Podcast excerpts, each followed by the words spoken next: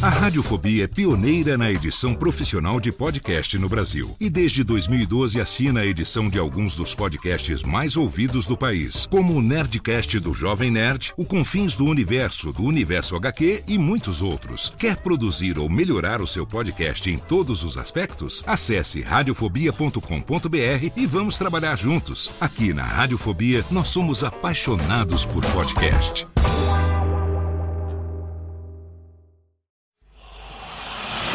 Emoção. Emoção. Aventura. Aventura. Suspense. Suspense. Mistério. Mistério. Você vai. Você vai se cagambaladeiro. Olá, pessoal do Radiofobia. Aqui quem tá falando é o Celto Melo. Aqui fala Buzz Lightyear. As melhores entrevistas com os melhores humoristas. Você só encontra no Radiofobia. Oh, Ranho. Tira daí, moleque. Vai assistir o programa da Xuxa. Radiofobia 500 jardas. Dublado nos estúdios da TVS. Ah, é o Radiofobia. Nunca na história das internet se viu um programa onde as pessoas mijassem tanto de dar risada. Se você quer uma coisa diferente no que diz respeito aos podcasts, entra no site do Radiofobia. Radiofobia, radiofobia, radiofobia, radiofobia. Radiofobia. Versão brasileira AIC São Paulo.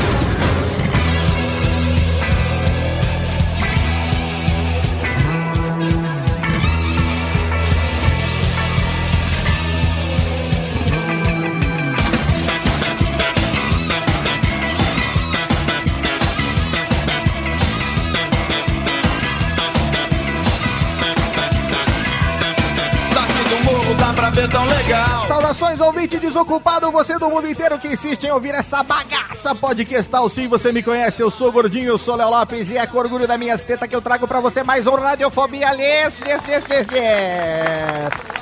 Hoje falando com essa vozinha como se fosse o pica-pau, porque nós temos hoje um convidado especialíssimo e pra falar com ele eu trouxe aqui diretamente de Nikit a figura dele, do meu querido, ele que estava ausente, o homem do cinema, o homem dos cinéfilos, a figura de ninguém menos do que Bruno Costa, o Zumbirós Calhes. Olá!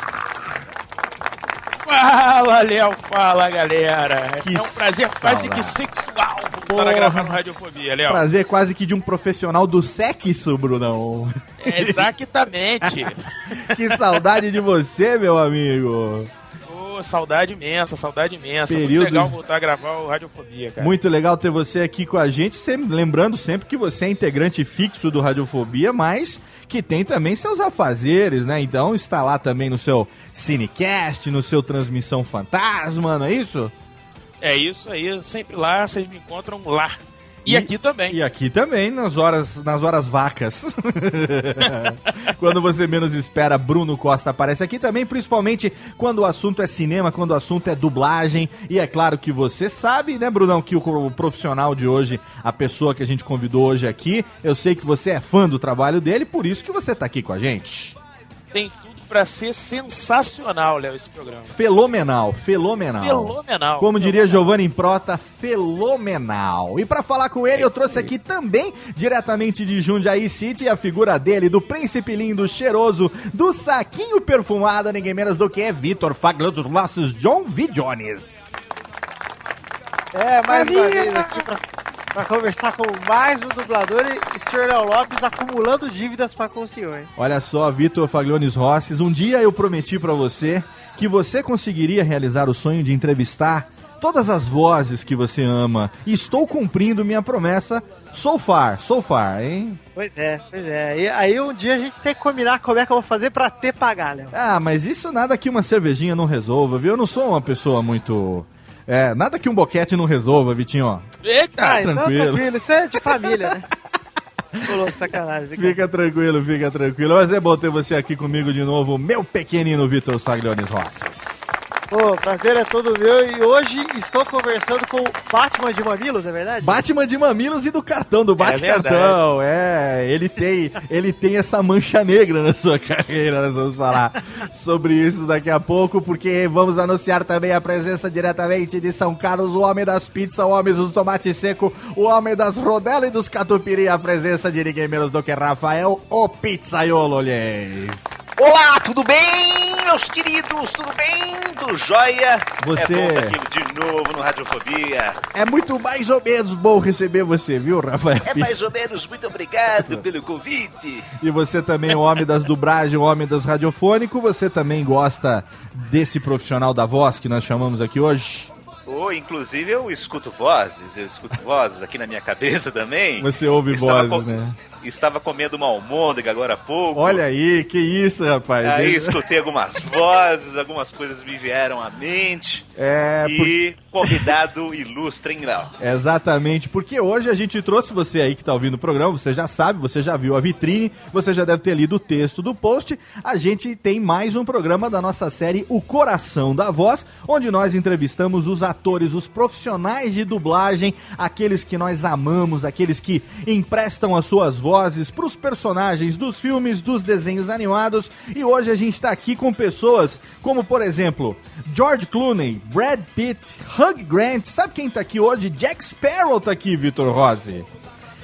Olha só, Exatamente, é. Johnny Depp, Jack Sparrow e todos os seus personagens, além de é, personagens como Plunk Duck, o Rex de Toy Story, Toy Story, a Almôndega. figura de ninguém menos do que o Almôndega do Aquatim e, é claro, o mais recente Pica-Pau. Você sabe, nós estamos falando do homem, do médico, do ator, do dublador, ninguém menos do que Marco Antônio Costa Técnica. Valeu, gente. Valeu, um prazer estar aqui conversando com vocês, aqui do Rio de Janeiro, né? E muito legal, né? A que ponto a gente chegou à tecnologia? Há 15, 20 anos, será que a gente conseguiria imaginar uma coisa dessas? Não conseguiríamos mesmo, Marco, com certeza, viu? É, muito legal, muito legal poder participar do programa de vocês. E, enfim, é, estou aí, é, vamos dizer, preparado para muitas perguntas, muita brincadeira, muita sacanagem, né? Me diz só um negócio, só me diz um negócio. Por onde anda Benedict? O que, que você fez com o Benedict? Benedict. Benedict, Ih, o, rapaz, o dono daquele é cassino. A minha memória, Benedict. O dono daquele cassino que você, Julia Roberts, roubaram e mais Ah! 12 homens e, É que é um universo muito e grande. vários segredos. Não, isso é uma, é, uma, é uma cancha pro George Clooney. Por onde anda, anda, por onde anda... Quem fez o Benedict mesmo, Bruno, que eu esqueci? Andy Garcia. Eu Andy Garcia. Andy Garcia. Júlio Chaves. Andy Garcia, Chaves. mas é, o ator foi Andy Garcia. A voz dele, né? A voz Andy foi Garcia, Júlio exatamente. Chaves, exatamente. O Benedict deve estar por aí ganhando dinheiro, né? Porque esses caras que começam ganhando muito dinheiro, eles não deixam de ganhar, né? Perde aqui, perde lá, mas o cara continua ganhando. Não, mas a De pergunta. repente vai estar sendo candidato a alguma coisa aqui no Brasil, quem sabe? A, a pergunta pra George Clooney é: você ainda está com a Tess? Aquela gostosa? Rapaz, olha, como o George Clooney está sempre na Itália, Olha aí. É. O que- o que e que- é A Itália é um lugar que tem mulheres belíssimas. é, se ela já não já tiver rodado, não tem problema que a fila anda, né? Exatamente. Olha aí, ó. E, Mas, mas a Tess não virou vivo? Não- Ah, vá. Puta que pariu. Olha a Nossa. piadinha da Como abertura. é que é, rapaz? Ai, meu, esquece, Marco, esquece. É piada de qualidade duvidosa na abertura do programa. Vamos fazer o seguinte, vamos Ah. pro bloco de recados. Almôndega, manda um recado pro Mr. Shake, só pra começar aqui. Almôndega? Deixa E- eu chamar a Almôndega. Chega, Chama Almôndega. Chega, chega aqui pro lado, pronto. Agora vai. Oi, gente. É, eu sou uma Mônica pequenininha, vocês desculpem, viu? É que o shake é muito desbocado. Ele fica falando um monte de palavrão. Eu falei pra ele, fala palavrão não, porra. Almôndega, que isso? Tá ficando igual o shake? Almôndega, Desculpe. chama pra gente o... Eu, eu, eu, eu me empolguei. Almôndega, chama pra gente o bloco de recados e já já a gente volta. Tá bom. Então vamos lá, vai lá, Almôndega. Ah, tá bom, peraí. E pra chamar o bloco de recados, o bloco de recados, vem cá, vem cá. Vamos pro bloco de recadalho, já já tem mais. Marco Antônio Costa hoje no Radiofobia, América.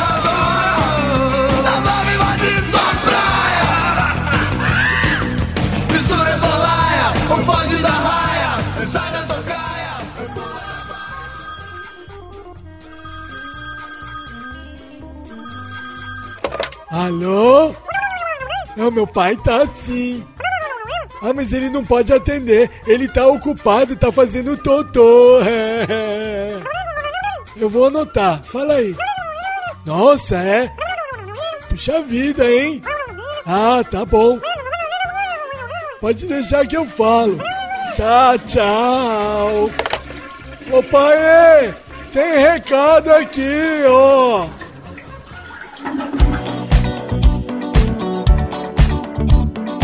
E vamos rapidamente para a nossa sessão de recadalhos desse Radiofobia. Lembrando sempre que se você tem um blog, um site ou principalmente um podcast e quer garantir um download macio e gostosinho para o seu ouvinte 24 horas por dia, 7 dias por semana, a qualquer dia do ano, é claro, você precisa vir para o condomínio de altíssimo garbo e elegância onde se hospeda a Radiofobia. Você sabe, estou falando da nossa casa, estou falando de HostGator. Acesse agora radiofobia.com.br, clique no banner da HostGator, escolha o plano que melhor se encaixa ao seu bolso e às suas necessidades podcastais e venha para a tranquilidade da hospedagem você também. Chegamos a 2014, chegamos agora ao finalzinho do mês de janeiro e semana que vem teremos Campus Party Brasil 2014, exatamente, a sétima edição da Campus Party Brasil. Mais uma vez o Radiofobia, eu estarei lá fazendo algumas atividades e eu quero convidar você a participar. Caso você vá para Campus Party, a primeira atividade que eu quero te convidar é na quarta-feira, dia 29 de janeiro, das 10 e meia da manhã até meio-dia e meia, o meu workshop de edição de podcasts, o workshop hands-on, editando o seu melhor podcast do mundo, no palco Michelangelo, dentro da Arena dos Campuseiros, é claro, aberto livre para todos os campuseiros que quiserem participar.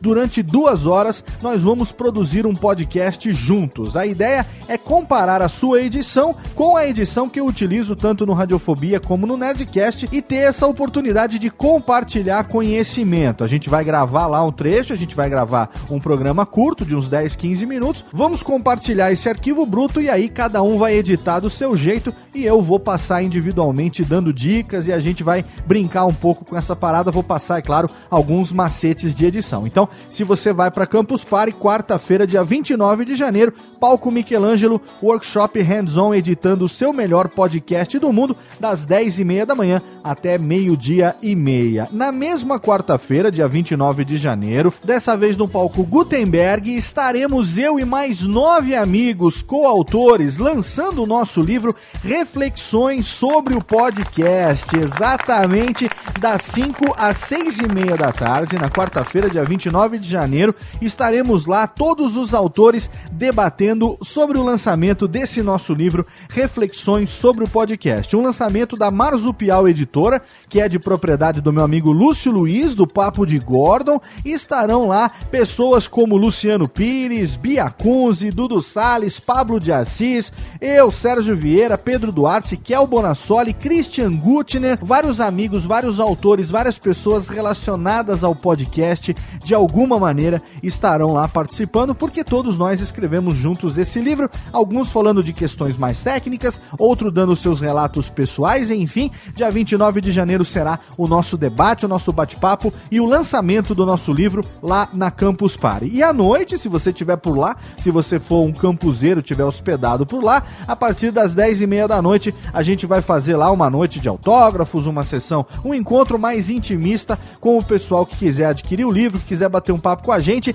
Então você não pode perder. Se você vai na Campus Party, dia 29 de janeiro é o dia para você participar de várias atividades relacionadas ao podcast que eu estarei lá participando, representando toda a família do Radiofobia. Eu quero aproveitar aqui também para indicar para você, você que gosta de produção, você que gosta de podcast, o nosso podcast Alotênica, um podcast sobre produção de podcasts. Já tem quatro episódios no ar, contando com o piloto. O O episódio número 3, ele foi ao ar na semana passada, falando sobre oito motivos para você investir em um mixer ou uma mesa de som. Muita gente pergunta, muita gente manda o seu e-mail para alotenica@radiofobia.com.br, mandando sua dúvida e fazendo sua pergunta a respeito de produção de podcasts. Esse programa ele é feito especialmente para você, um entusiasta dessa mídia que tem vontade de compartilhar conhecimento, de enriquecer a sua maneira de fazer o podcast. Foi uma forma de eu agradecer, uma forma de eu retribuir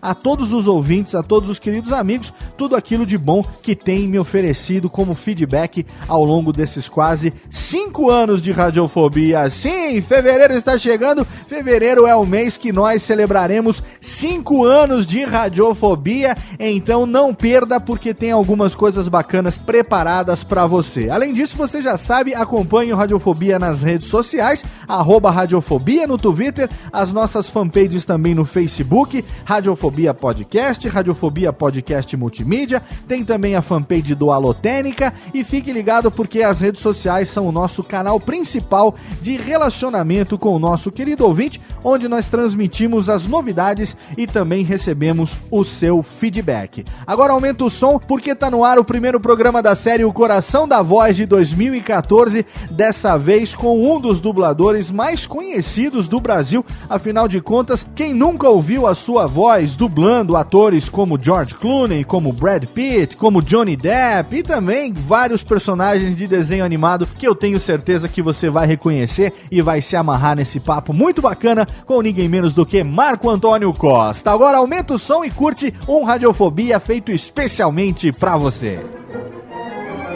Alô, doutor? É o Marte. Marte! Olha, eu tô ligando do futuro. É incrível! Radiofobia é o maior sucesso, doutor. O senhor tem que vir pra cá. Nem fudendo!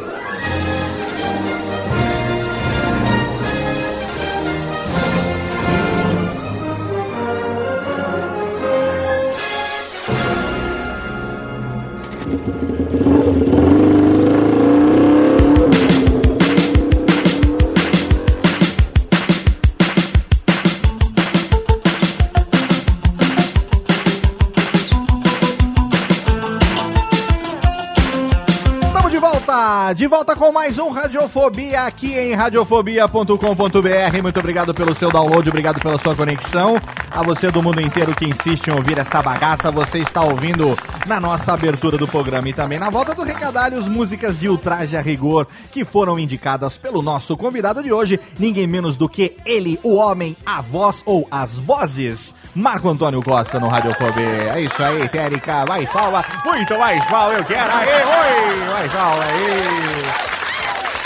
Excelente, agora chega, Térica, chega, chega, chega, que não tem lanche pra todo mundo, vamos expulsar esse povo daqui, não tem, não tem lanche pra esse povo todo não. Marco Antônio Costa, você que é um cara que desde 1986 trabalha como profissional da voz, dublador e radialista. Você, quero saber como foi sua pequena infância. Pequena, primeira, a gente sempre pergunta isso porque a gente entrevista pessoas ligadas à comunicação em geral, humoristas, radialistas, atores e tudo mais. E a gente geralmente gosta de saber como é que eles eram quando pequenos. Porque eu sei que você, além de profissional da voz, você é médico. Então, quando você era criança, o que, que você gostava de brincar? O que, que você gostava de fazer? Que levou você depois a, a seguir essas carreiras que você seguiu? Como é que era o pequenino Marco Antônio Costa? Onde você nasceu? Como é que você cresceu? Conta um pouquinho pra gente dessa, desse momento. essa é a sua vida, sua momento, história. viagem no tempo. Viagem né? no tempo, lá, no- no exatamente. meu tempo. Bom, eu tô com 50 anos, então é uma baita viagem, né? Então, meio século atrás, 1963, eh, eu nasci no Rio de Janeiro, sou carioca, sempre morei no Rio de Janeiro, quer dizer, hum, morei uns seis anos fora, em Petrópolis, que fica a 60 quilômetros, quando fiz faculdade. Mas, como criança, foi uma criança como outro qualquer, fui um gordinho, é, sempre acima do peso, até mais ou menos uns 13 anos, 12 anos de idade. Depois, aí fui fazer esporte, né? Aí, enfim, mas gostava de brincar, jogar bola, sempre fui pereba, mas sempre gostei de jogar bola. Eu era daqueles caras que na hora do paro ímpar, né? Eh, era escolhido para perguntava para mim assim, vai agarrar? Eu falava, tá, vou pro gol. E daí aí me escolhiam, né? Pô, high Se eu fosse five. falar, não, vou jogar na linha. Eu, eu ia ficar por último. High five, Marco, que comigo era a mesma coisa também, cara. Pois é, pois é. Então era que não tinha TV a cabo nessa época, então televisão, assim, a gente assistia muito televisão antes de ir pra escola, eu estudava de tarde. Então via é, Nacional Kid, Robô Gigante, Agente Fantasma, Super Dínamo, é, Dini é um gênio, a feiticeira, enfim, é aquelas coisas que muita gente de hoje em dia até assiste nos canais a cabo, né? Porque eles reprisam e tal. E sinto saudade de muita coisa na TV que podia passar de novo, né? Que eu, que eu curtia bastante. Sim. E, enfim, foi uma primeira infância, não tive assim nada assim de especial. Já com, como adolescente já foi mais interessante porque eu comecei com 13 anos, é 13 para é 13 para 14 anos, aqui no Rio inaugurou uma rádio chamado, chamada Rádio Cidade. Uhum. Essa Rádio Cidade, ela mudou muita coisa no rádio, né? Sim, E na minha cabeça também. Que eu comecei a prestar atenção em rádio, não existia rádio FM praticamente naquele estilo, né? Sim. Aqui no Rio de Janeiro. E em 1977, a Rádio Cidade, quando entrou no ar, ela me chamou a atenção para prestar atenção no rádio, no trabalho com a voz, né? com os Aham. locutores, com a forma deles conversarem. E foi uma revolução para o rádio e para minha vida, porque eu comecei a achar que era legal trabalhar com a voz. Eu nunca tinha prestado atenção nisso. Eu até prestava atenção, por exemplo, no trabalho dos dubladores, né? É, certas vozes que se repetiam. Às vezes eu vi um seriado, eu prestava atenção naquela voz e falava assim, engraçado, no filme de ontem à noite, esse- essa voz também estava no filme. Ah, e aí eu comecei a prestar atenção no trabalho de dublagem, né? Aham. Então, é, foi a primeira coisa que me chamou a atenção. E como médico, era um, é, quando você faz uns 10, 11 anos, geralmente é família, pai, mãe, tio, né? Aquele pessoal que pergunta: o que, que você vai ser quando crescer e tal. Eu gostava muito de astronomia, gostava de ler umas coisas que geralmente criança nessa faixa não lê. É, é, eu não, é, não chegava a ser um nerd, mas era, eu era um pseudo-nerd, vamos dizer assim, né? Porque eu lia, mas não lia o suficiente para me tornar um nerd, vamos dizer assim. Certo. Então, é, me interessava por coisas, sabia um pouco de coisas que de repente outros garotos daquela idade não se interessavam. E é, isso, isso me ajudou um pouco, claro, mas não foi o, o definitivo para eu me tornar, vamos dizer assim, até a vontade de fazer medicina. É, eu me, me acidentei algumas vezes, como qualquer criança, caindo de bicicleta e tal. E certa vez eu caí de bicicleta, arrebentei a perna aqui, a perna direita, tive que ir pro hospital levar uns pontos, uns 5, 6 pontos. Aham. Mas era uma coisa superficial. E o cara que foi fazer o, o serviço, né, o colega, o médico, eu tinha 11, 12 anos nessa época. E eu fiz questão de olhar. Eu falei, não, eu quero olhar, eu quero olhar. E fui vendo ele fazer o trabalho dele. Olha só, fui prestando corajoso, atenção, né? E aí eu achei legal. Aí ele falou assim, pô, cara, você daria um ótimo médico quando você crescer, um cirurgião, que você olhou, não chorou e tal, parará. Eu achei interessante. Aí eu fui chegar em casa, fui pegar umas enciclopédias, uns livros pra ver alguma coisa sobre aquilo que o cara tinha feito. Caraca. Eu acho que aí de repente surgiu aquela coisa de, poxa, de repente eu quero ser médico, né? Ah, tem muita coisa a ver comigo. Quando eu tinha 10 anos, eu fui fazer exame de diabetes, picaram meu dedo, eu desmaiei quando vi o sangue. eu vi aquele. Não, ex- nunca, nunca me senti mal vendo Exame sangue. de diabetes, velho. sangue. Eu vi uma pontinha de sangue assim e fiz. "Ah", Eu só lembro quando acordei em casa, cara. é, tem gente que é assim. A minha irmã, por exemplo, é assim também. Até pra tirar sangue, mesmo se ela não olhar, ela, ela desmaia. Mas você acabou escolhendo a medicina como primeira profissão, não foi? É, porque quando eu tinha mais ou menos uns 17 anos, eu tava. 16 para 17, eu tava naquele ano que seria o último ano do segundo grau. Aham. Você vai praticamente enfrentar no fim do ano o vestibular.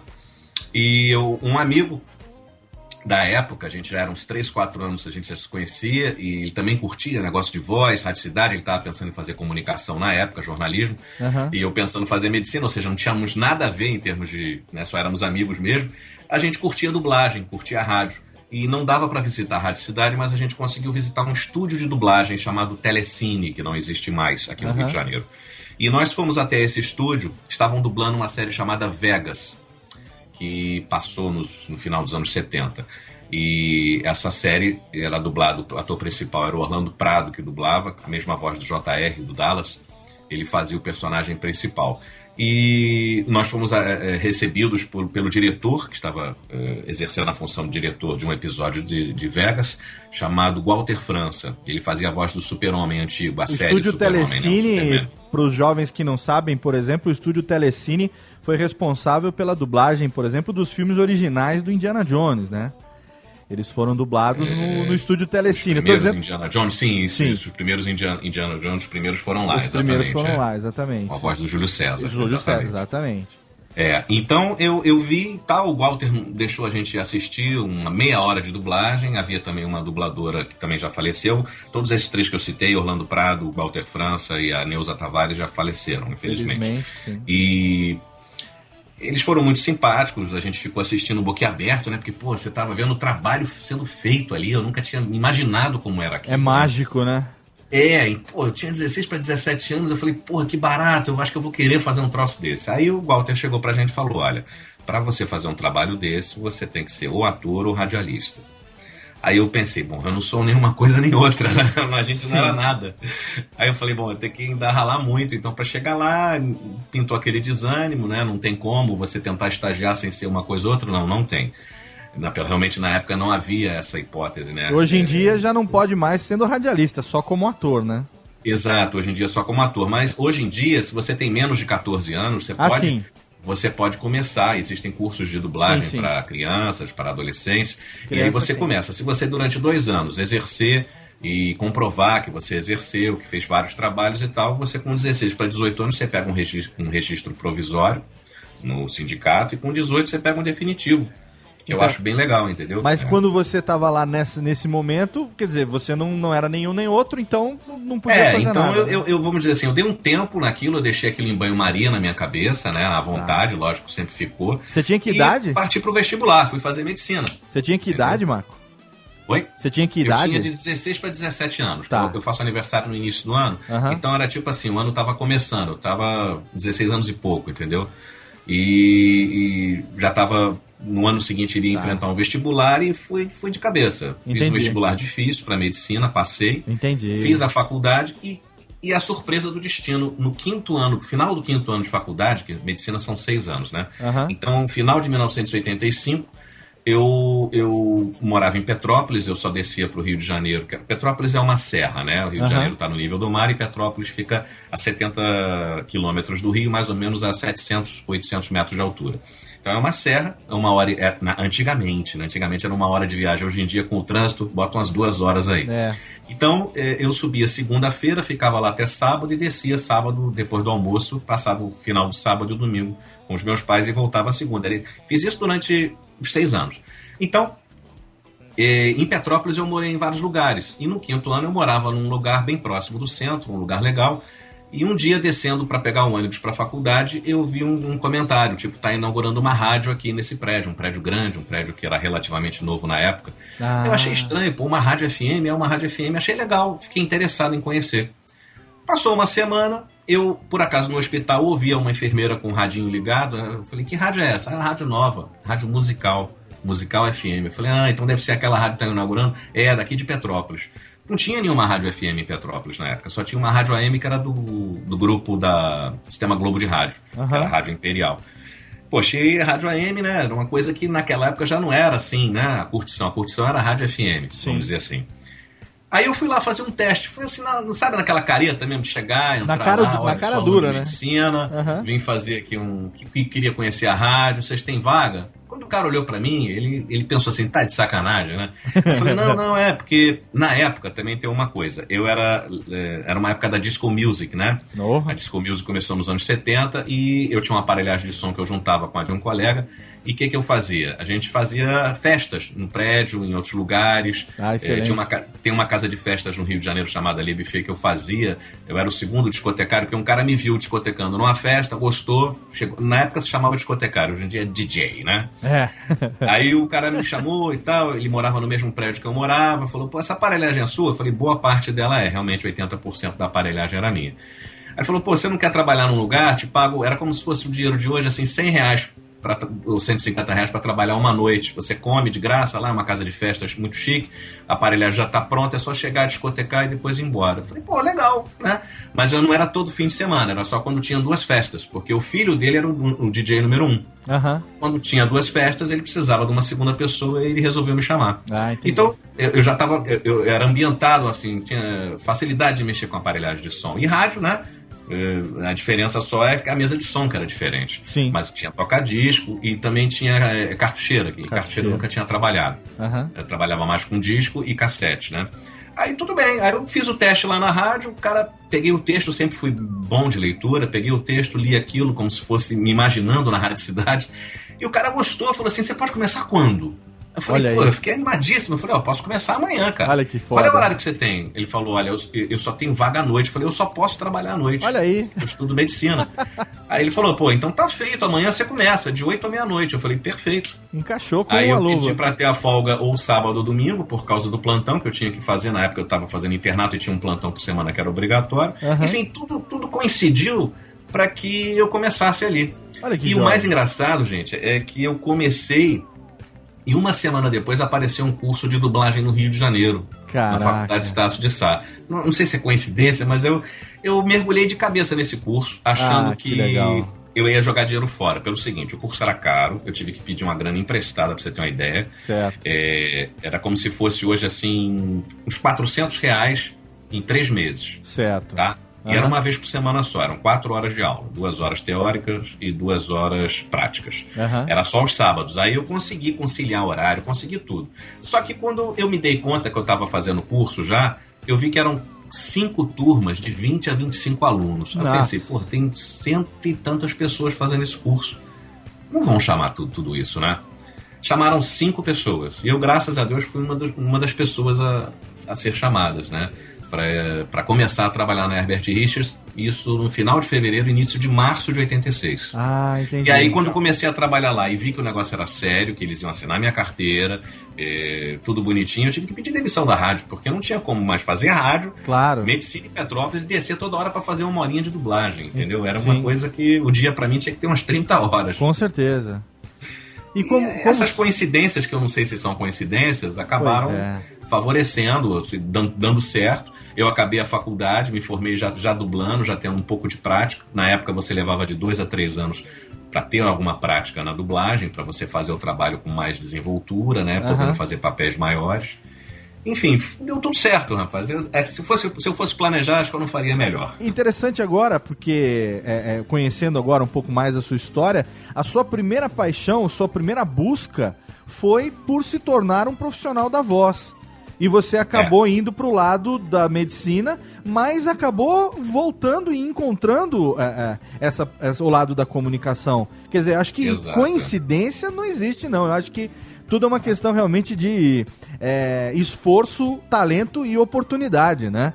Eu acho que é uma É, combinação. Já diria tio Ben. Já diria tio Ben? O que, que foi que tio Ben diria, Rafael? Né, eu acho que ele dizia, dizia isso pro Homem-Aranha. Homem-Aranha dizia E que. grandes, e grandes poderes vêm grandes responsabilidades. É verdade. Ele está certíssimo.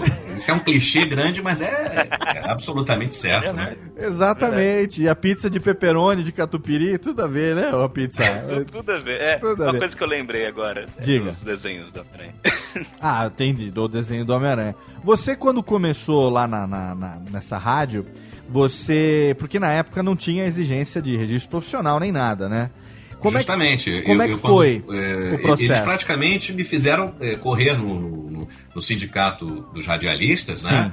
M- Mostrei que a carteira estava assinada e aí eu registrei, eu ganhei um registro Ah, tá. provisório época. Entendi, entendi. Você conseguia quando você comprovasse trabalho na área, né? Exatamente. é. Exatamente. E aí, na, na parte da dublagem, quer dizer, você fez o curso, você entrou na Herbert Richards, e aí, quer dizer, você teve a oportunidade de conviver naquele berço da dublagem brasileira, que infelizmente não existe mais, que deixa É. saudade na, na- na- nessa, nessa profissão que infelizmente é tão desvalorizada no nosso país, profissionalmente falando, né? Mas que não é, pode deixar. desvalorizada em boa parte pela própria a, a mídia, né? Não, não Exato. propaga muito. Exatamente. Enfim, aí acaba, as pessoas acabam, acabam não conhecendo o nosso trabalho. É uma pena, assim, ver Verdade. estúdios como a Herbert Richards é, desaparecerem. A gente tem. Enfim, eu, eu, tenho, eu tenho uma grande frustração na minha vida que é não ter conseguido dar um abraço e conhecer o Newton da Mata, né? É, e a- O da Mata foi meu professor nesse curso de dublagem. Pois é, Começou então. com Garcia Neto. É isso que eu ia depois perguntar. terminou com o Newton da Mata. Isso que eu ia perguntar. Quem foram os seus mestres? Newton da É, o- Mata, Garcia Neto, quem mais? É, o primeira, a primeira pessoa no curso que, que, que nos deu, se não me engano, foram dois sábados, foi o Garcia Neto. A partir do terceiro sábado até o décimo segundo foi o Newton da Mata. Que coisa. E ele que escolheu, inclusive, os dubladores. Os escolhidos foram, no caso, além de mim, Márcio Simões, que também é um baita Sim, dublador. grande tá? Márcio, E nós já éramos amigos, tá? Que Esse legal. outro amigo que foi comigo na Telecine quase fez o curso. Ele até hoje deve se arrepender de não ter feito. Com certeza. Ele achou que, poxa, tem mais de 120 pessoas, esse curso é um caçanica, é muito caro, ele acabou não fazendo, tá? Então o Márcio fez e ele foi chamado junto comigo.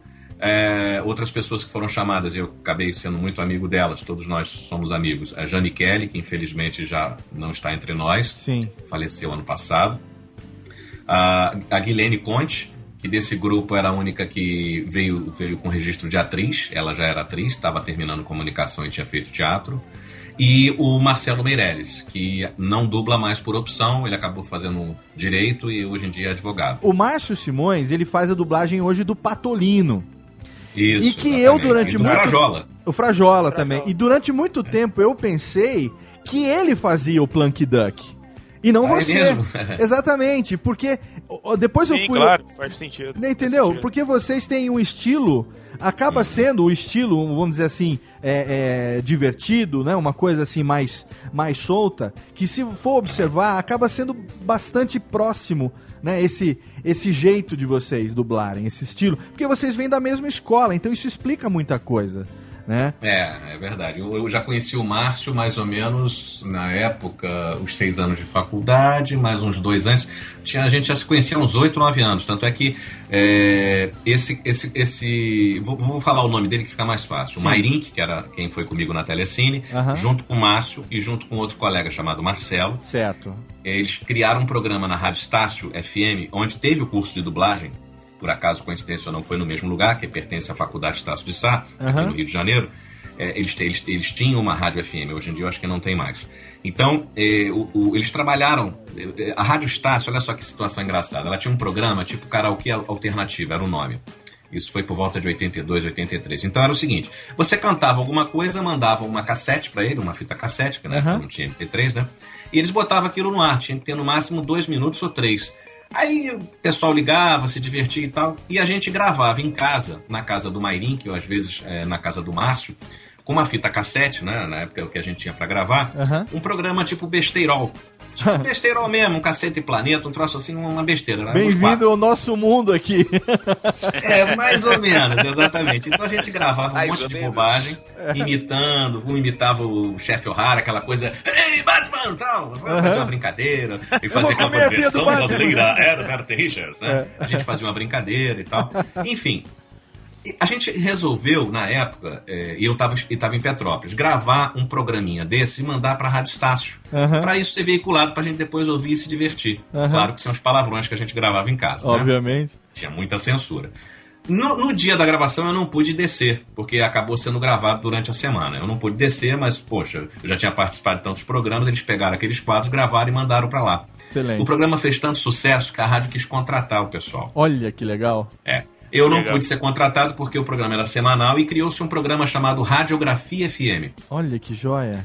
em que a Rádio Estácio parava assim, a programação num determinado horário, não me lembro se era sábado, três da tarde, por exemplo, e falava assim, a Rádio, a Rádio Estácio FM abre, como é que é? abre uma exceção e, e, e deixa os seus, micro- os seus transmissores para a Radiografia FM. E entrava um programinha de cinco minutos que a gente fazia, Sim. quer dizer, que eles faziam, eu participei de uns três ou quatro, porque era muito difícil, Era era só um- quando eu tinha férias. Um programete, E, né? Um e a programete. gente gravava, fazia umas brincadeiras. Então, quando o Márcio fez o curso comigo e a gente entrou, pô, foi um negócio assim super legal, porque, poxa, entre legal. 120 e 130 pessoas, né? Você e, e justamente o seu amigo que tá ali entrando, Sim. foi muito legal. E os outros colegas que não fizeram o curso, eu lamentei muito na época eles não terem feito.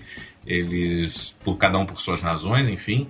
É, o, o, o que hoje em dia ele é jornalista, trabalha também com inter- internet, ele é engenheiro de internet. Ah, que legal. E o Marcelo é engenheiro civil, parece, e fez engenharia de tráfego, quer dizer, você vê, e é jornalista também, Jornalista. fez jornalismo. Então, quer dizer, cada um seguiu o seu rumo, né?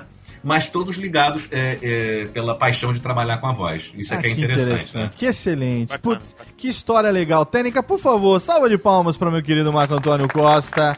Obrigado, obrigado. Meninos, eu tô adorando esse início de programa, e vocês, hein, pequenos? Muito bom. É? Fenomenal.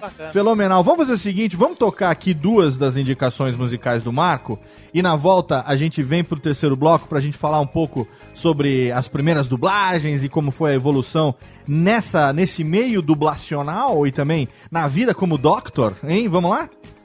Vamos lá. Vamos lá? Então vamos lá, porque o Marco pediu quatro melódias. É claro, todo convidado aqui pede quatro melódias e as duas aqui do bloco inicial, ninguém menos do que para começar este bloco tem Pink Floyd com Time. Já já tem mais.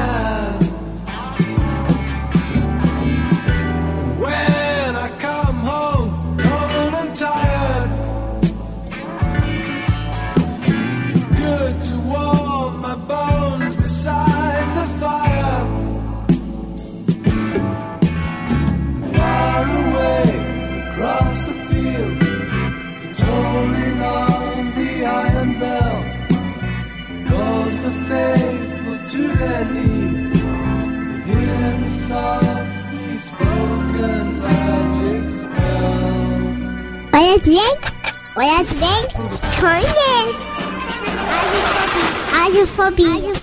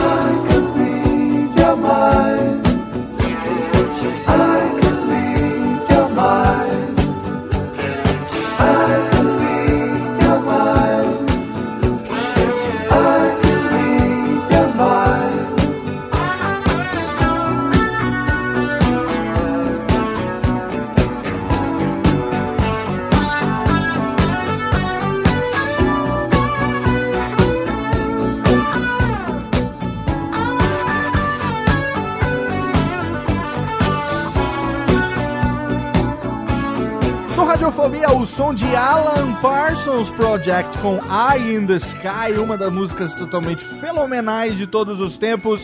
Pedido do Marco Antônio Costa, tamo de volta aqui na bagaça. O Radiofobia, hoje tamo bem pra caramba, hein? O coração da voz, Danny. One. Do you remember? Tamo de volta.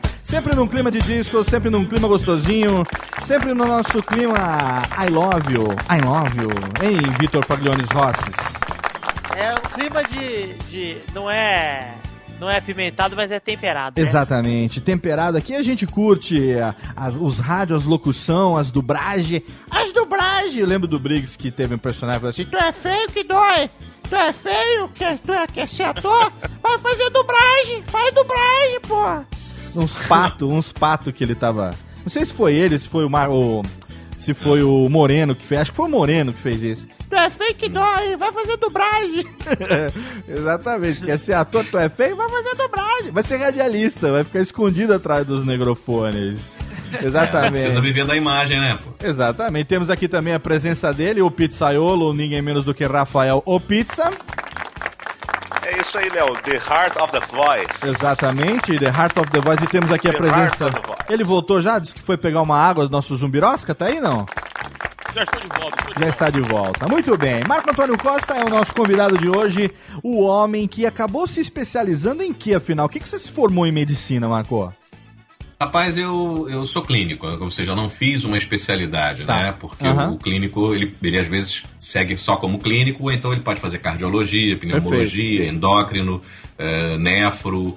Eu preferi me manter como clínico, trabalhei muito com emergência e atualmente trabalho também com emergência, trabalho num pronto-socorro que é um, considerado o maior pronto-socorro da América Latina, pelo menos era considerado até 1999. Eu não sei se ainda é, né? É no Souza Mas, Aguiar, com né? certeza, do Rio de Janeiro é, o Hospital Souza Aguiar. Souza Aguiar. E, e- e você não sabe, ah, quando, quando eu ainda não te conheço, não conhecia a sua história assim tão bem, né? Claro que eu tô conhecendo melhor agora, mas quando eu fui fazer um estudo, ah, preparar a pautazinha pra gente não dar vexame com o convidado aqui, que aí eu comecei a perceber, eu achava que você tivesse sido formado em medicina e que você não, não exercia a profissão, né? Porque eu vi vídeos, assim, a gente sabe que você trabalha como dublador, uma das vozes mais requisitadas do meio da dublagem, já já a gente vai falar sobre isso.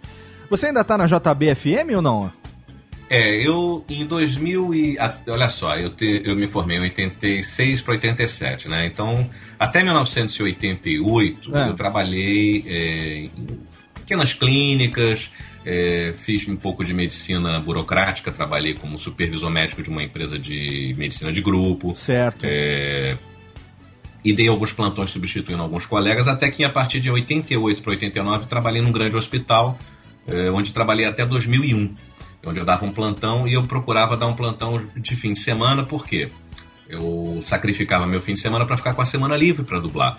Trabalhei também numa empresa eh, chamada Embrapa, onde eu fazia. eh, Embrapa. Eles tinham um ambulatório lá dentro, precisavam de um clínico. Certo. Trabalhei na, num plano de saúde, um ambulatório. E fui- e fui trabalhando em vários lugares. Até que em 2001, Hum. é, tudo convergiu para, vamos dizer assim, eu, eu saí do hospital, o hospital que eu trabalhei é um hospital grande aqui, conhecido no Rio de Janeiro, ele foi à falência, as pessoas perderam seus empregos, eu inclusive fui catar outro emprego, né? Aham. E nessa época eu lembrei, poxa, eu sou radialista, eu posso voltar a trabalhar em rádio. Fui, fui procurar saber quanto é que Ah, estavam pagando tá. para um radialista, né? Para um locutor. E fiz um teste numa rádio, quando eu ia fazer o teste na outra, o cara me ligou, não, não, vem pra cá, tem vaga aqui. Olha aí. Aí eu ainda né? falei pra ele, poxa, mas você me falou do, do, do salário, a vaga que tem é pra quê? Não, é pra locutor, é, como é que se chama? O folguista. É o folguista. Eu falei, pô, você desculpa, cara, eu vou fazer teste numa outra aqui. Não, não, mas eu vou te pagar o salário de titular. Opa! Eu achei legal, eu achei que o cara valorizou meu trabalho, entende? Aí sim, claro. E aí eu fiquei trabalhando um ano como fol- folgador, ou folguista, Folguista. ganhando o de titular. E depois uma pessoa precisou sair, eu acabei assumindo um local, um horário, né? Aham. Noturno, que era de 8 à meia-noite. E fiquei mais uns três meses até que a JB, através de uma pessoa que também trabalhava na JB, falou: pô, o cara da JB ouviu você, gostou, quer, quer dar um pulo lá pra ver, fazer um teste, o cara quer te ouvir ao vivo e tal. Aí eu fui lá e, como o salário era um pouquinho maior, é igual Opa. jogador de futebol, né? Com o cara certeza. tá pagando mais, dá licença. Com certeza. E você ainda tá na JBFM? Não, eu saí de lá tem exatos dois anos. Ah, eu tá. trabalhei lá sete anos, quase oito. Eu ia fazer oito anos em fevereiro, em novembro eu pedi para o pessoal me mandar embora porque eh, tav- estavam surgindo chances como médico e o, o horário estava ficando difícil de eu compor, entendeu? Entendi. Porque eu estava dando plantão na, na- folga da rádio. Ah, tá, a gente entendi. tem uma folga, então eu tava Sim. com um horário meio complicado. Deixa eu perguntar Aí- uma coisa. Você é casado, tem filhos, é solteiro, você vive sozinho? É, eu tô no meu segundo casamento, tá? Tá. Eu tenho dois filhos, um Aham. antes do, do primeiro casamento, que eu fui Certo. pai solteiro, né? Tem, tem muita mulher que é mãe solteira, eu fui pai solteiro. Aham. Pois é, e, e- e eu criei ele junto com meus pais, meus pais me ajudaram muito. Legal. é, depois, hoje em dia, ele até morou recentemente com a mãe e tal, enfim, a situação ficou a- a- resolvida. Aham. Mas eh, fui pai solteiro, então depois me casei, aí tive um filho do meu primeiro casamento. Eh, não deu certo, eh, me separei, fiquei um ano e meio solteiro. Solteiro. e tô no meu segundo casamento, sou casado com uma dubladora também. Olha que legal. É, a voz dela é bem conhecida, chama-se Lina Rossana. Elina Rossana, fala pra gente um pouco de, de quem, quem que ela faz, por exemplo. Bom, ela de desenho animado, ela é a voz da Olivia Palito, Ah. ela é a voz da vovó do Piu Piu. Ah, tá, eu vi É. o link. É. A vovó Ela do- fez, ela fez aquela, aquela mulher peituda naquela série que o pessoal chamava de Peitudas Beach. Como era o nome daquela atriz? É... Ah, Pamela, Pamela Anderson. Pamela Anderson. Pamela Anderson, ela fez a voz da Pamela Anderson há muito tempo. No ela fez aquela mulher, Leslie, como é que é? Não sei o que, Brigitte Nielsen, que. Acho que eu não sei se é Brigitte Nielsen, não. É uma do, do filme do Gladiador, que é a irmã do imperador. Ah, excelente. É, um papel, do, Esse- assim, uns papéis grandes. Sim. Gilbert Grape, ela fez um papel legal também, uma atriz que agora Ah, faz um pra guardar muito, sou terrível. Eu tinha que ter anotado isso. isso. não anotei, né? Eu perguntei isso, Marco, não pra, enfim, me Aham. meter na sua vida, mas porque realmente você, como um profissional, você faz um pouco de tudo, né? E o seu tempo é preciosíssimo, é escasso, né? Que você é, faz a gente o... administra o tempo, né? Na realidade, eh, na dublagem, ela não te ocupa muito assim direto. É, por exemplo, eu tô há umas três semanas com bastante tempo livre para resolver uma série de coisas. Eu me mudei há pouco tempo. Aham, eu lembro você É, falou. então você sabe como é que é, né? A gente Aham. sai de uma casa de um tamanho X e vai morar numa coisa que tem a metade do tamanho. Oh. Então você tem que jogar um monte de coisa fora, né? Sim. Não dá. Então é mais ou menos isso. A gente está morando num lugar menor, morava num lugar, num um apartamento de dois andares, agora moro só num andar. Entendi. Não tem escada, graças a Deus. Mas em compensação o espaço é mais limitado. Então, Claro. essas coisas de arrumação, eu já estou há dois meses e pouco morando aqui. Você acredita que ainda tem coisa para arrumar, cara? Ah, eu vou tem fazer coisa que um- eu não sei onde eu botei. Vai fazer um ano que eu voltei, eu tenho uma meia dúzia de caixas ainda aqui, cara. Pois é, Relaxa. então você sabe o que é isso, né? Então, Relaxa. é, eu aproveito meu tempo livre para tentar botar essas coisas em dia. Eu tenho que estudar, o médico tem que de vez em quando se atualizar, eu Ah. Sim. tenho coisas para ler, coisas para resolver, enfim, a gente tem nosso dia a dia.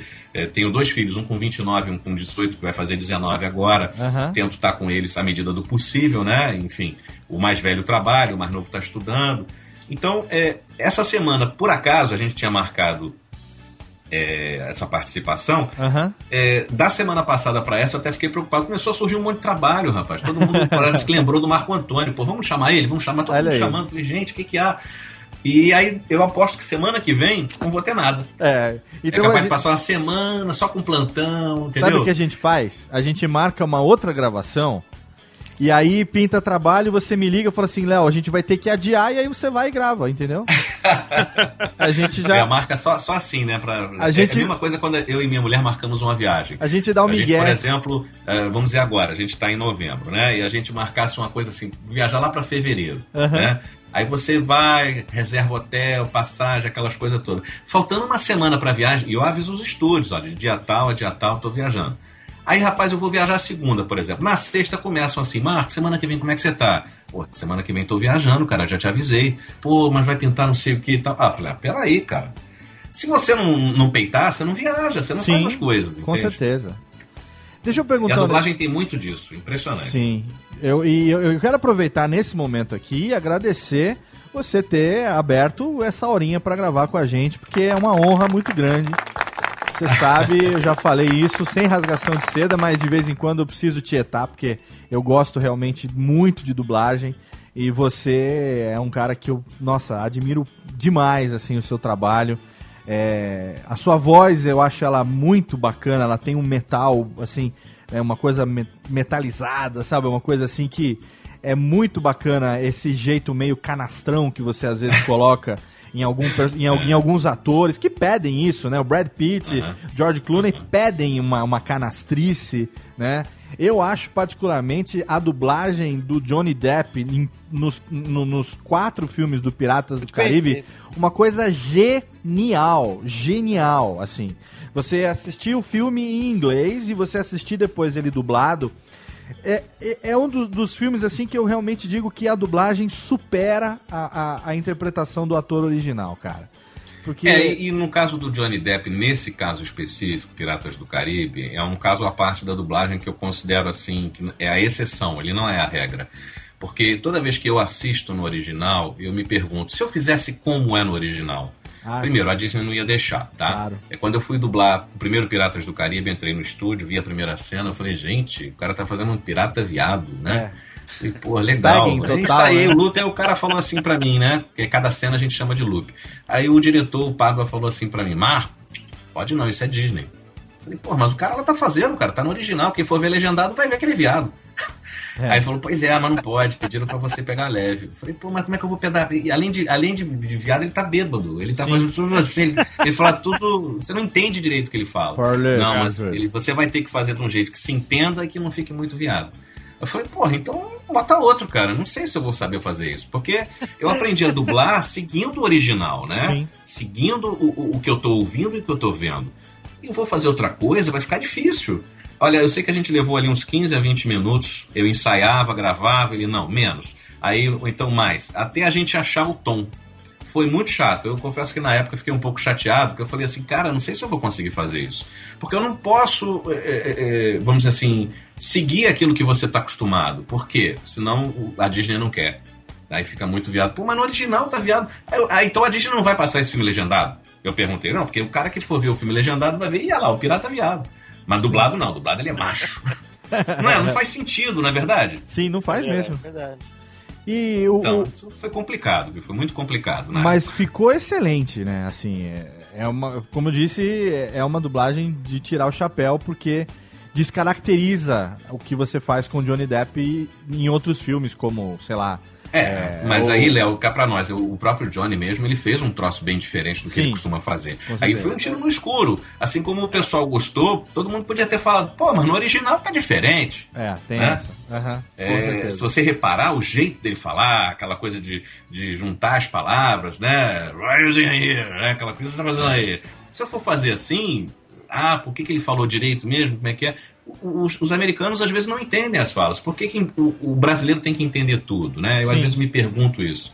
Mesma coisa do palavrão na dublagem. Pô, palavrão o cara fala à vontade, bota na legenda o palavrão, mas você não pode ouvir. Então eu falei, pô, a dublagem é feita para cegos, né? Só, né? O, o cego não tem o direito de ouvir um palavrão deficiente visual. Pois né? é. Mas quem, quem é surdo pode ler lá, o palavrão lá escrito, lá bem grande, filho disso, filho daquilo, né? Já que você falou em palavrão, então vamos, vamos falar. Eu ia, eu ia fazer numa certa ordem, mas agora eu vou de acordo com o, o que está sendo falado. Vai. Falou de palavrão, a gente lembra de Aquatim. E Ah, aí sim. a gente não tem como deixar de falar. Infelizmente, a gente já falou isso aqui num programa com o Briggs a respeito, enfim, do Adult Swim, que acabou sendo tirado do ar e tal. A gente não vai entrar no mérito disso, mas eu quero que você diga como era e, e- e esse lance sem freio que era a, a dublagem do Aquatim, cara. Porque sabe, é uma coisa que a gente tem aqui, tem a sorte de ter algumas temporadas dubladas aqui e tal, que a gente conseguiu. É, São relíquias, né? Relíquias, infelizmente a a geração atual não, não, não vê isso, a não ser que a gente mostre. Eu tô, eu tô, é, é uma parte da deseducação dos meus filhos que eu faço questão de mostrar pra eles também. faço questão, assim como o, Freakazoid, que também saiu do ar, e eles adoram o Freakazoid e tal. Enfim, conta pra gente um pouco disso aí, porque o Almôndega apareceu aqui no comecinho do programa, uma brincadeira que a gente fez, que é uma das coisas que hoje eu falei com os meus filhos, assim, falei, ó, hoje eu vou ter uma entrevista com um dublador que vocês gostam muito. Porque meus filhos gostam muito de dublagem, né? Criança, né, cara? A gente também é a mesma coisa. Quando era criança, né, cresceu ouvindo as dublagens. E aí eles sabem pelos personagens, à medida que eles ligam, que eu vou falando quem são, na cabeça deles, eles vão falando, é mesmo? Caramba, pai, é agora que eu percebi que é a mesma voz.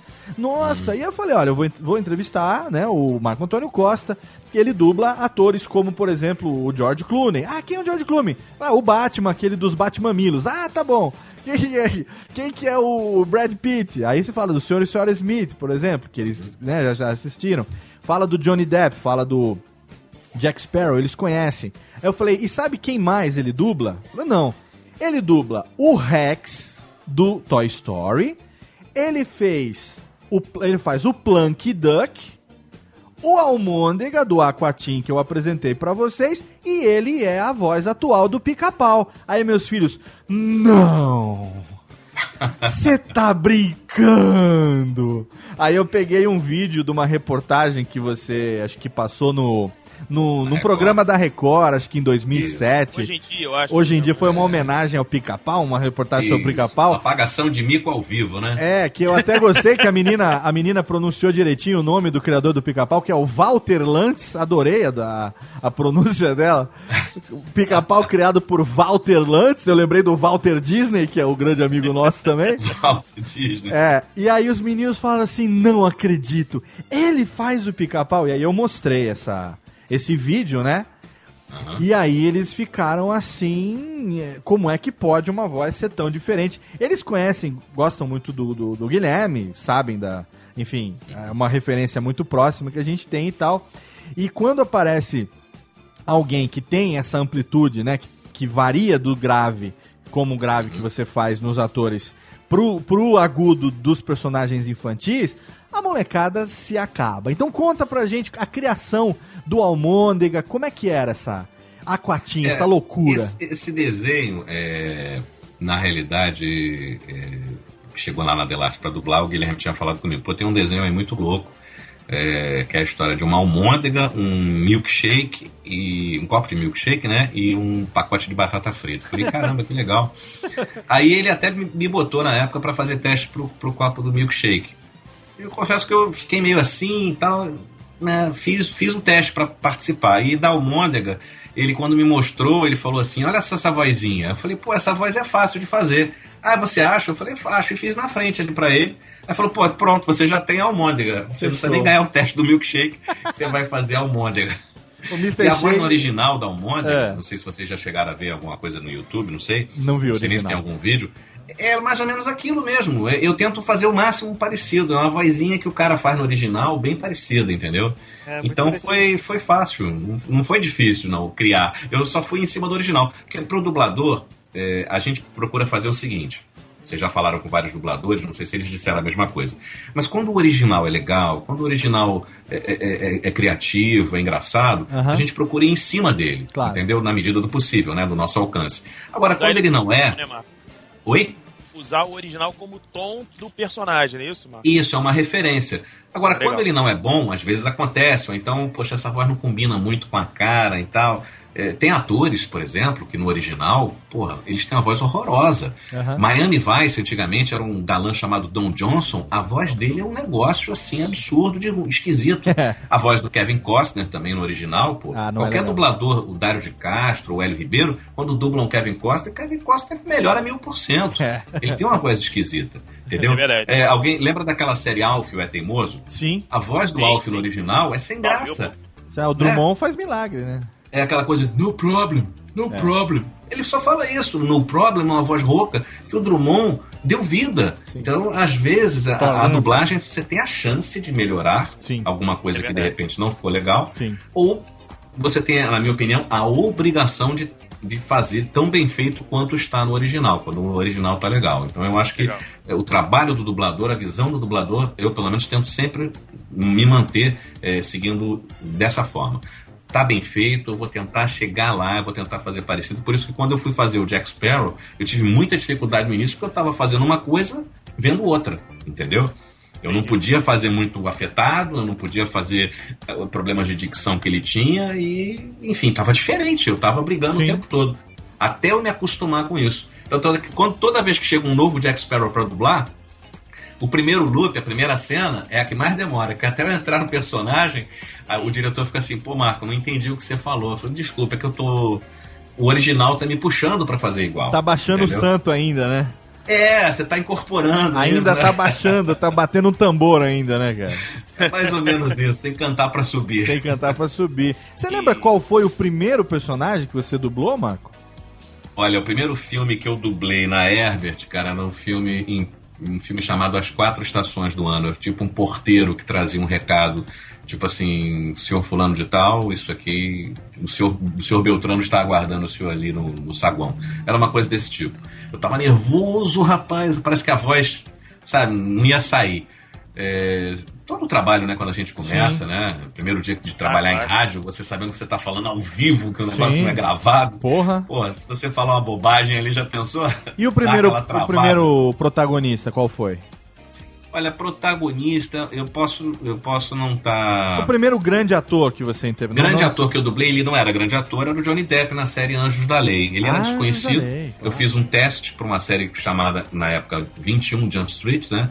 Que se chamou Anjos da Lei, porque a TV Globo batizou com esse nome, porque É. havia um nome provisório chamado Capela Jump Street. Nossa, tá? é. Esse nome não vingou, ainda bem, porque é um nome muito estranho, porque o esquadrão dos Anjos da Lei se reunia numa capela numa na igreja. 21 Jump Street, exatamente, uma antiga capela ou uma igreja abandonada. E eu fiz teste junto com o Niso Neto, que é o filho do Chico Anísio, Sim, e o grande. Marcelo Meirelles. Eu ganhei o teste. Eu fiquei surpreso, porque na época todo mundo dizia, fofoca de, do pessoal da época, que quando o Niso fazia teste, ele ganhava tudo que é teste. Ele ficava até chateado, só porque ele era filho do Chico Anísio. E essa foi uma prova, que era mentira, era fofoca, que ele fez o teste e eu ganhei. Entendeu? Ah, que legal. E o primeiro dia pra dublar Anjo da Lei, eu fui nervosaço, rapaz. Era a direção do Newton da Mata. Eu cheguei no estúdio super nervoso. Porra, nunca tinha dublado um papel principal, né? E o da Mata falou: Não, tranquilo, tudo jovem, tudo garotada e tal. Pô, eu tinha. O quê? Eu tinha 25, 26 anos. Rapaz, fiquei muito nervoso. E na época, minha irmã, minha irmã. é, na época, minha irmã tinha o quê? Tinha 15 anos. Minha irmã era fã, ficou fãzona do Johnny Depp, tinha um pôster no quarto dela. Ela é 11 anos mais nova que eu. E eu me lembro que um dia ela falou pra mim: Marcos, você sabia que você tem a mesma idade do Johnny? Eu falei: É? Olha Pô, que mas legal. ele parece um garoto, né? Eu já tinha meus 28, 29 anos. Ele parecia um garoto. E até hoje o cara parece muito mais novo do que é, né? Ele tem 50 verdade. anos também. Sim, Impressionante. Com certeza. Você, ó, você tem é, aqui, no, no seu próprio portfólio e tal, você cita alguns dos atores mais conhecidos que você dubla, né? Então, Uhum. entre os atores mais conhecidos, a gente já citou né, o George Clooney, o Johnny Depp, o Brad Pitt, o Hugh Grant, o Mark Wahlberg, Cuba Gooding Jr., Val Kilmer. Val Kilmer. Mas tem um, uma dublagem que você fez que eu particularmente sou fã e eu quero aqui é, deixar só essa manifestação aqui, que é a sua dublagem do Matt Damon no talentoso Ripley, cara. Hum. Essa- Inclusive, eu redublei esse filme há dois meses, viu? Essa dublagem para você redublou ele por quê? Por causa do 5.1? Porque não sei, a dublagem original é um em mistério, ninguém sabe. A dublagem original tava em dois, em Eles dois procuraram canais. manter os, os, os atores, né? Ah, tá. E- E geralmente acontece muito isso, né? Quando a dublagem original tá em estéreo, tá em dois canais, hoje em dia redubla pra ficar remasteriza, né? e Às tal, vezes né? é porque o filme mudou de distribuidor, porque às vezes o cara distribui o filme para cinema e Tá. TV e quando vai para DVD, às vezes muda, ou então muda de um canal para o outro, um canal não tem mais os direitos sobre o filme, aí eles pedem para redublar, entendeu? Isso pode acontecer também. E o Matt Damon não é um dos atores que você mais dubla, né? É, eu, eu divido o Matt Damon é, com o Marcos Jardim, que fez Aham. a trilogia aquele Born, né? Born, aham. É, o que, e por sinal, acho que a voz dele também se encaixa muito bem. É, assim como eu também divido o Robert Downey Jr. com o Marco Ribeiro. Só que Sim. o Marco Ribeiro dublou muito mais do que eu. Eu dublei uns cinco filmes do Robert Downey Jr. É, o primeiro que ele fez, quando ele nem era conhecido, fui eu que dublei, que chamava-se O Céu Se Enganou, que é tipo O Céu Pode Esperar, né? E, e foi uma- era uma comédia. Eu gosto do Shepherd. US Marshals. É, US foi- Marshals também dublei, É. dublei também Premonição, onde ele faz um psicopata. É, E teve mais uns dois filmes também do, do, do Downey Jr. Eu até Teve- conversei com o Marco Ribeiro semana passada sobre isso. Teve acho que o Homem Duplo também, né? O Homem Duplo também E dublei. ele, o Air é. America também, Loucos pelo Perigo, se eu não me engano. É. E é, esse teve duas dublagens, eu não sei porquê, não me pergunte. Ele parece que foi dublado para DVD num lugar e para TV no outro. Eu dublei acho que para DVD. E tem um personagem que vocês não citaram, não sei se vocês não citaram porque de repente não repararam, ou, É. ou se, ou se foi assim. Se passou ficaram batido. com medo de tocar no assunto, mas eu não faço questão de tocar. Vocês lembram de Loucademia de Polícia 2, 3 e 4? Puta, o Sweet Chuck, velho. Não, não é o Sweet Chuck, não. O Sweet É Chuck o, era no é o desenho. Zed. É o Zed. O Zed, Zed, o Zed. cara! Eu ia Zed? agora. Caraca, velho. Pois é, rapaz. O Zed, o Zed me- no segundo filme, que foi o Locademia 3, O né, que no Sweet primeiro Chuck, ele mas não o entra. Sweet Chuck não, no desenho então, né? Sweet Chuck era no desenho. Por Ah, quê? Porque tá. no desenho as vozes não eram iguais a, a- Do a- filme. da série, do filme. Sim, sim. Então, o cara que fazia a voz do Zed era uma voz totalmente diferente, apesar do desenho. É. Não sei se o ator lá não quis fazer. Aí o Marco Ribeiro fazia o Zed. E aí me botaram pra fazer o Sweet Chuck. Entendeu? Ficou No mais ou desenho. menos assim. Houve essas mudanças, inclusive também o Marrone não era pelo Mário, não era o Mário Jorge que dublava. Houve, houve uma inversão de coisas aí. Ah, É, sim. Os motivos dessas inversões eu realmente não sei, porque eu não era diretor. O Marrone, sei o Mário Jorge fez os filmes porque ele fazia o Steven Gutenberg, que por sinal Exatamente. e sumiu, no né? desenho era o Reinaldo Buzoni Que que, por sinal... fazia, que era o cara que fazia o. Ah, como cara, é eu que tinha chama? esquecido O Neo, totalmente, Neo, cara. O Neo da, daquele. Matrix. Matrix, exatamente. é. Eu tinha esquecido totalmente. Fala, fala, pizza. E como você disse, Léo, é, o Locademia de Polícia dublado é muito, muito, muito melhor do que o legendado, né? Mas com que eu certeza. nunca Você vi comparar legendado. os dois, não, não tem a, Ah, gra- não não tem a menor graça. O dublado é muito melhor. O Não, mas Zé é porque eu acho que eu acho que eu nunca vi num lugar que não fosse, por exemplo, no SBT, cara. Acho que eu nunca vi. É. Ou alugar a fita. muito é. no SBT. É, mas eu já dublei o, o ator do Zed, o Bob Goldthwait, em outros filmes. Dublei ele na Ladra, com a Whoopi Goldberg, que é um filme engraçadíssimo. E dublei ele também num filme fazendo Cavalo Falante, que era um Nossa. cavalo que falava com ele. Passou no SBT, cara, me diverti muito Ele é nesse filme. totalmente insano, né, aquele ator. É, e ele faz Cara, aquele tipo, na ladra, ele faz um cara assim deprimido, meio deprimido, e ela conversa com ele, sabe? Aí de vez em quando ele tem umas ideias e dá aquele berro no meio do bar. Cara, era muito divertido. O diretor desse filme, inclusive, que era o Amauri, infelizmente ele já se foi também, ele falou que ele nunca tinha reparado num ator, ele achou, será que esse cara é assim 24 horas? Ele falava. Afetado, Porque no né? Zed ele é totalmente explosivo, né? Ele tá falando quietinho, É. de repente ele explode, dá. Não, e Afetadíssimo. aquilo ali era um terror pro operador de áudio. Sim, com Porque, certeza. porra, por mais que eu me situasse entre andar pra frente e pra trás no microfone, ia ter fala que ia estourar, ia Com ter fala que certeza. não ia se entender direito. Verdade, verdade. Então, teve o, o segundo filme, eu pedi pro operador de áudio, uma hora eu falei, cara, vamos chegar a um acordo, porque no primeiro filme não deu problema, e hoje tá dando, cara. Eu tô tentando fazer o possível. Ele falou, pô, desculpa, eu não tenho muita experiência. Eu fiquei rouco, porque eu repeti várias cenas tantas vezes que no dia seguinte eu não tinha voz. É, porque é, é- puxa um pouco, você tem que forçar certas horas, porque o cara lá, você vê ele se esgoelando. Então, se você fizer menos, vai ficar falso, entendeu? Sim, sim. É, você... E no Fala. segundo filme ele começa como vilão, né? Ele é o líder da gangue. Isso, Então, exatamente. Depois aí ele vira depois- policial, né? Exatamente. Ele, ele tem realmente essas explosões. Ele, eu lembro tem uma, tem uma frase do segundo, do segundo filme que ele ele quer, eu não sei, acho que ele quer encontrar a gangue rival no parque. Ele, ah, mas vai ter roda gigante. Por que eu não gosto de roda gigante? Ah, mas se alguém quiser, eu vou comigo. Né? E cara, é muito louco e, e, e tem umas histórias engraçadas que quando eu fico bêbado é, isso faz algum tempinho, né? O, pessoal- o meu irmão falava: Não, cara, você tá igualzinho o Zed na academia de polícia, não tô entendendo nada que você tá falando.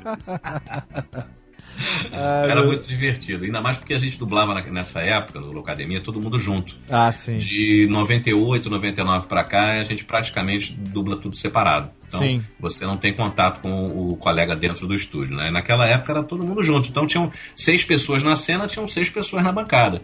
Então, se alguém errasse, né? Depois de eu gritar toda aquela cena, o cara entrava, ficava, o cara ficava chateado. Falei, porra, Marco, desculpa. Eu falei, não, acontece. Tudo bem, vamos de novo. E hoje você... Se- se- Fala, sem fala, querer- eu, Desculpa Pode falar, interromper de novo. pode falar. Sem querer pedir muito, Marco, você poderia fazer um pouquinho do Zed aí pra gente? Sem problema, vou chamar ele aqui. Ele em casa, ele tá se escondendo, coitado. Tá com, tá, tá com vergonha. Oi, gente, tudo bem? Não, não, não, mas eu, eu sou um pouco tímido, entende? Dá licença! Abraço! Nossa, o Zed é ótimo, cadê? Cara, tem, tem uma cena aqui, que, ele, cara. que eles é, fazem uma paródia com psicose.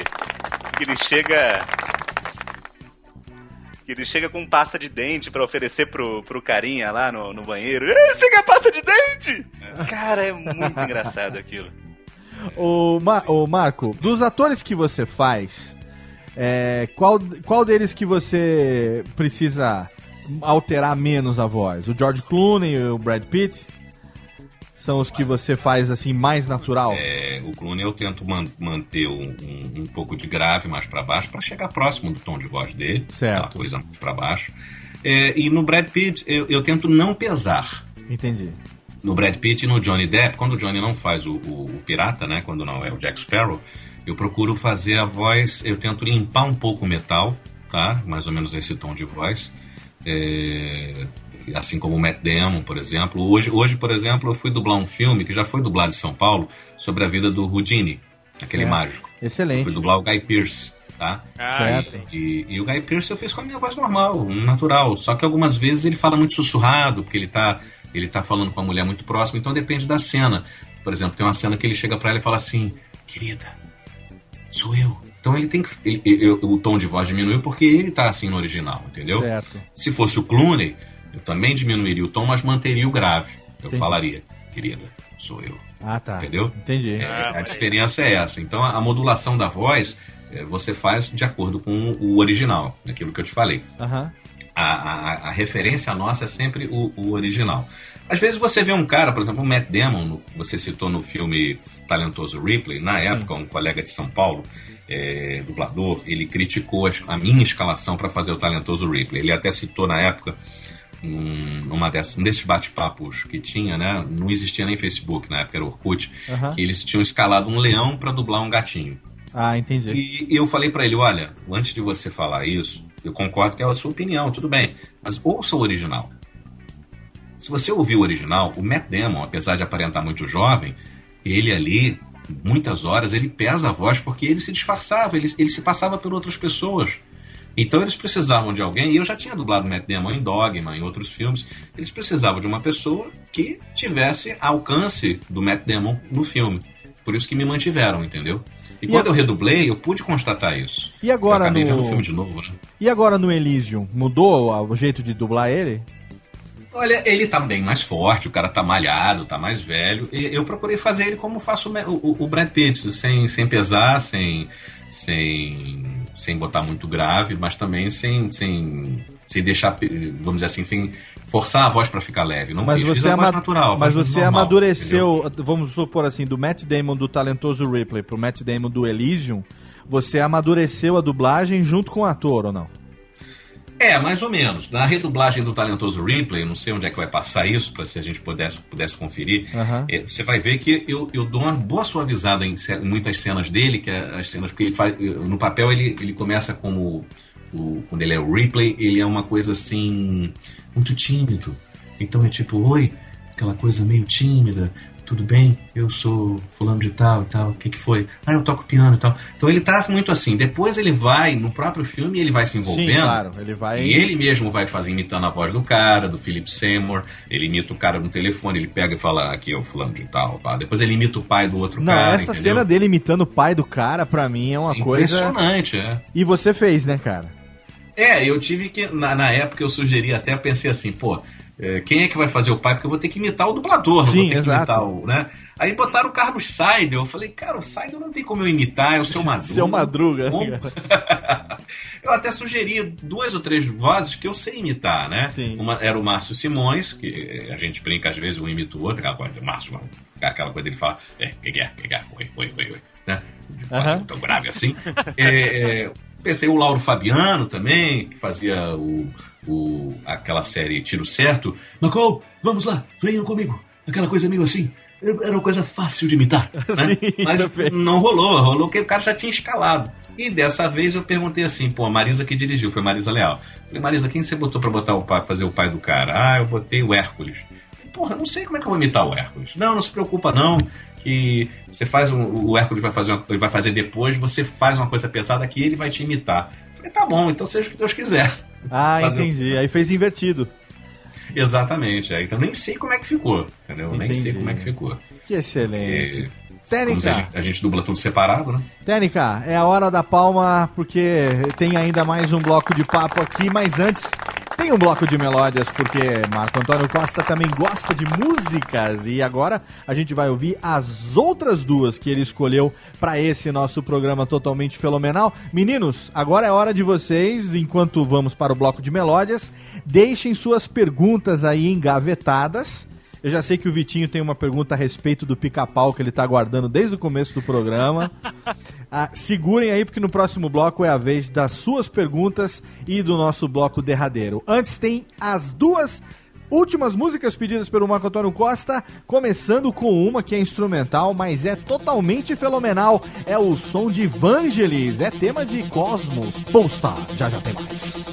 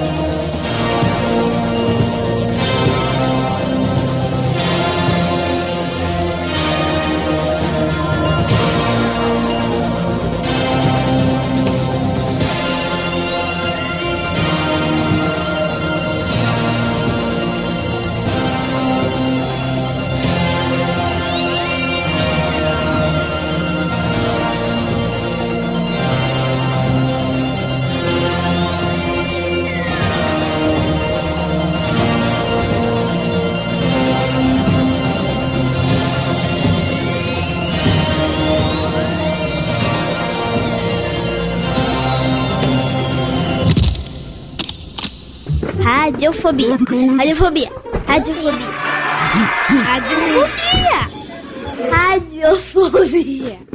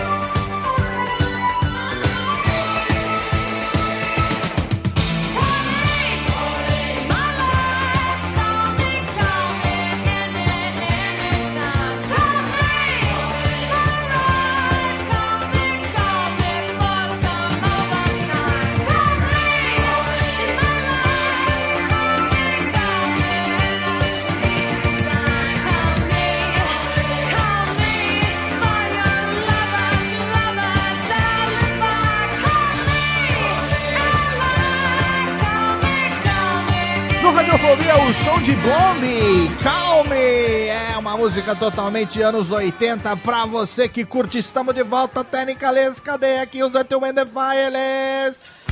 Tamo de volta, tamo de volta num programa totalmente fenomenal. Você ouviu mais duas melódias e esse é o bloco derradeiro da nossa entrevista hoje aqui com ninguém menos do que Marco Antônio canta Let's Go Tonight. Tamo de volta, olha que clima gostosinho, clima de gostosinhos. Estamos aqui, não por acaso, viu, Marco? A gente aqui se amarra nas disco music e temos aqui como nossas trilhas sempre musiquinhas de disco, que é, disco é vida, né? Bons tempos, né? Disco é vida. Apesar de eu ter sido criado nos anos 80, mas eu nasci nos anos 70 e tenho alguma parte da minha genética que, que gosta. Genérica, da minha genérica, que gosta. Influenciada pela disco music. Totalmente. Acho que é coisa da minha mãe, não sei. Coisa que veio, veio do útero. Alguma coisa assim. De disco music. Estou aqui com meus queridos amigos Bruno Costa Zumbirosca. Tenho também Vitor Flaviano Rod John B. Jones. E a figura de Rafael Pizza, o homem das azeitonas chilenas. Ele que está aqui, azeitona raiolita. Ele está aqui nos oferecimentos. É a técnica está Azeitonas aqui. cinco Inca venu- venusianas. Incas venusianas, as azeitona azapa, que são que olha a técnica mandando o, o merchan da Raiolita aqui agora. Olha aí, ó. Não tá nem pagando nada pra nós. Eu quero saber nesse bloco derradeiro como foi. Ou deixa pro Vitinho perguntar. Você tem a pergunta aí do, do pica ou do pau, Vitinho? Eu tenho uma pergunta. Eu sou um cara que gosta muito de pica e de pau. Eu sabia.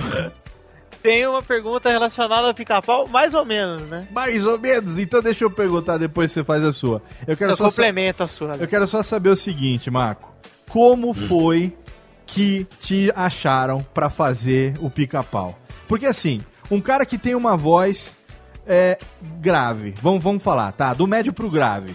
Ó, que cara que dubla personagens masculinos, que dubla personagens másculos, másculo, personagens que tem uma certa imposição viril, né? Pra chegar ao ponto de fazer teste pro pica-pau, ou alguém já viu você fazendo alguma sacanagem bêbado, falando merda, alguma coisa nesse sentido que falou assim, Esse cara pode fazer o pica-pau! ou, ou, ou foi simplesmente é, você se inscreveu pro teste? Foi- ou foi uma coisa sem graça como você se inscrever pro teste, por exemplo? Não, não foi bem isso não. É, é, o Zed do Locademia foi mais ou menos eu mesmo. Eu, eu, eu, eu tinha visto o filme no cinema Hum. e soube que o filme ia ser dublado, o número 2. Eu cheguei pro diretor do filme e perguntei: Você que vai dirigir o filme? É. Ele falou: Vou, por quê?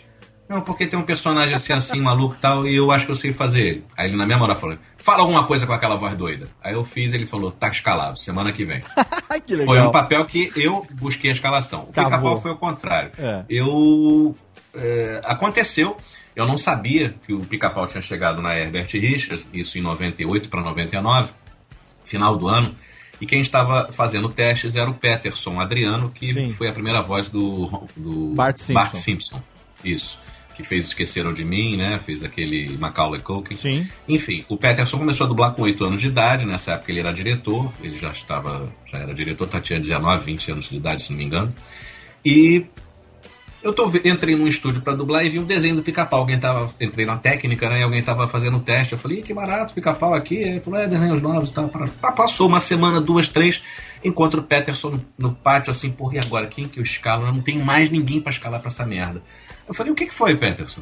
Cara, já escalei 10 pessoas para fazer esse, esse pica-pau e ninguém. a- a- o, o cliente não gosta de ninguém.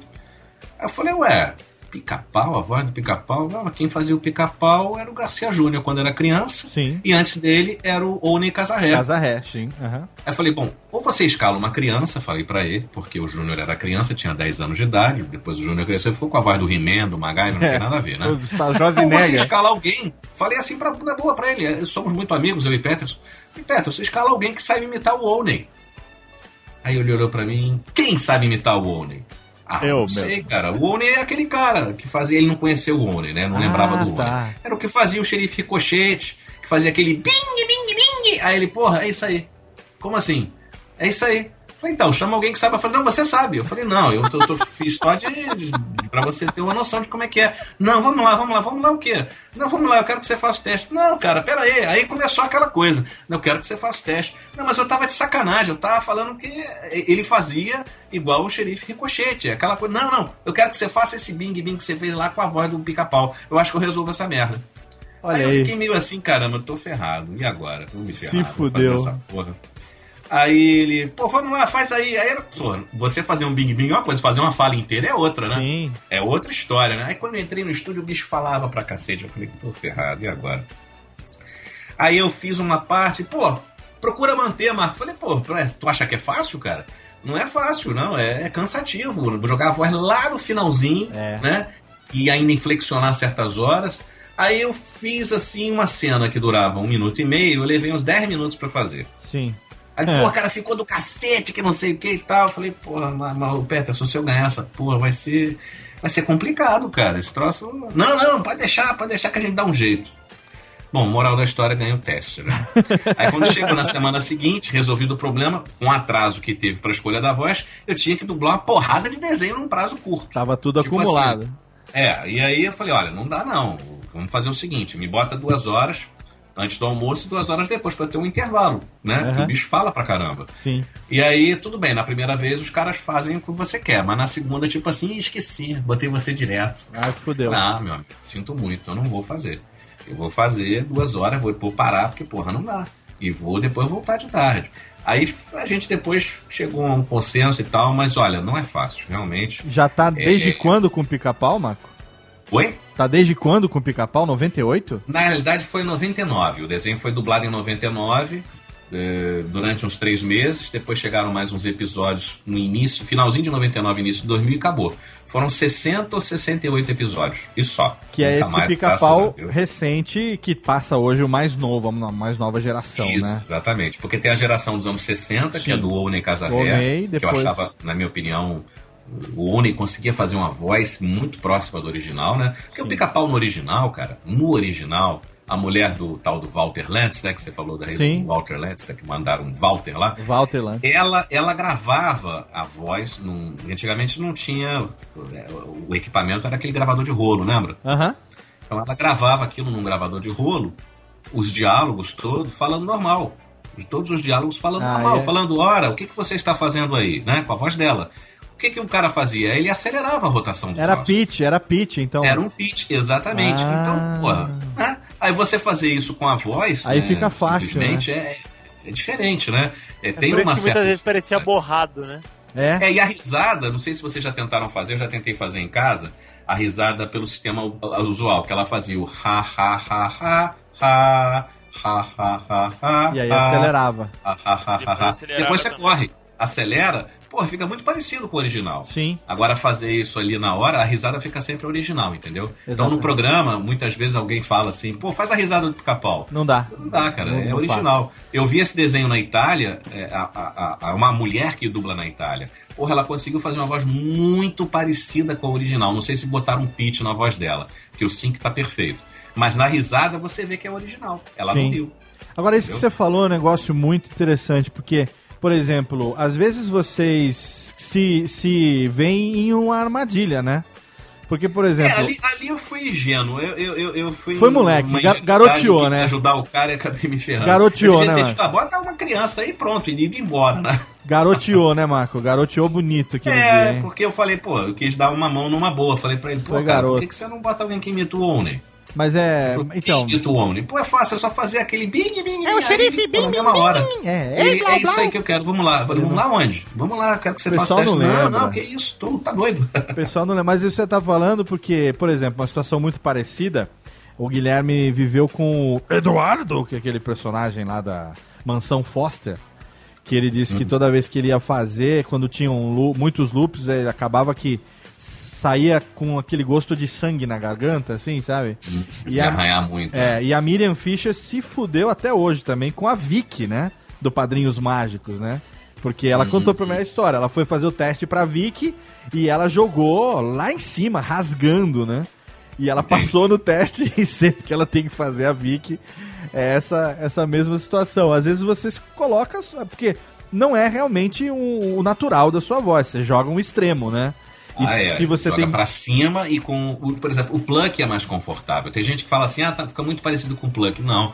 O pluck, eu me dou. Eu não preciso jogar muito pra cima. Certo. O pluck é aquela coisa mais. é- E é mais sacana e, e- e- dá uma. Como é, que eu vou, como é que eu vou explicar? Eu posso modular a voz. O pica-pau é sempre lá em cima, eu tenho que tomar maior cuidado pra não cair. Senão sai o tom, entendeu? Entendi. Então é, é- é uma faixa muito estreita que, que te pressiona. O, Pluck não, eu fico à vontade, não me cansa. Eu dublava o Pluck a tarde toda e numa boa, entendeu? Pluck não Duck. tinha nenhum problema.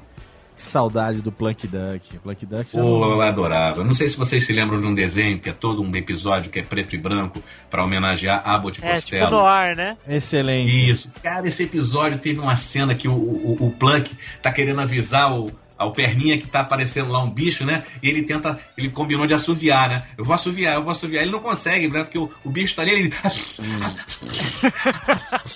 Olha, a gente teve que parar o estúdio. Eu, o Zé Leonardo, que faz o perninha, e o Monjardim fomos lá pra fora pra rir.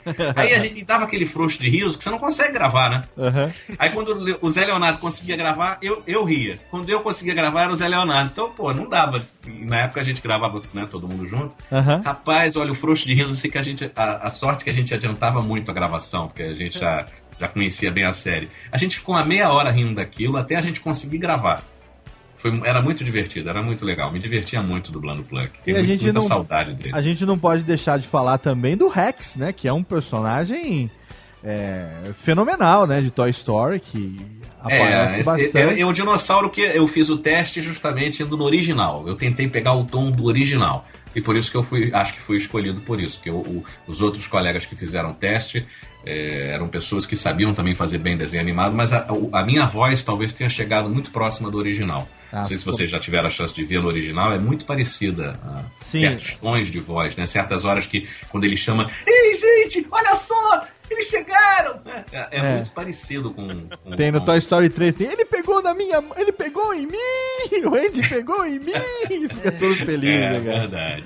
Já o Plunk é aquela coisa mais sacana, né? E aí, gente, o que, que é? O que, que vocês estão querendo aqui? E essa coisa do Plunk fazer assim. É. A boca do patinho facilitava, né? Agora, o mais difícil era fazer o Plunk pequenininho.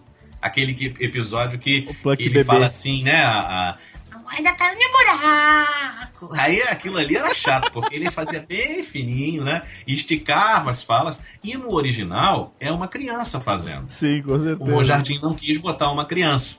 Preferiu eu- me botar, falou, Marcos, você consegue fazer ele bem Vai você, fininho? vai você, vai você aí, meu filho. Vai você mesmo. Você vai, você vai. É, Eu eu sou um galo, não sou Fala aí, garoto, fala aí. É, eu sou, eu o galo, eu não sou o frango, eu sou o galo. Eu sou um galo, eu não sou um frango. Isso mesmo. É uma Ah. figura o Monjardim. Vocês tinham que fazer um programa com ele, vocês iam morrer de Ah, o Monja, é- é- a gente ainda vai ter. Mais o Monja, eu quero fazer o seguinte: é, eu quero, numa das minhas idas pro Rio de Janeiro, eu quero encontrar com ele e aí gravar com ele, pessoalmente.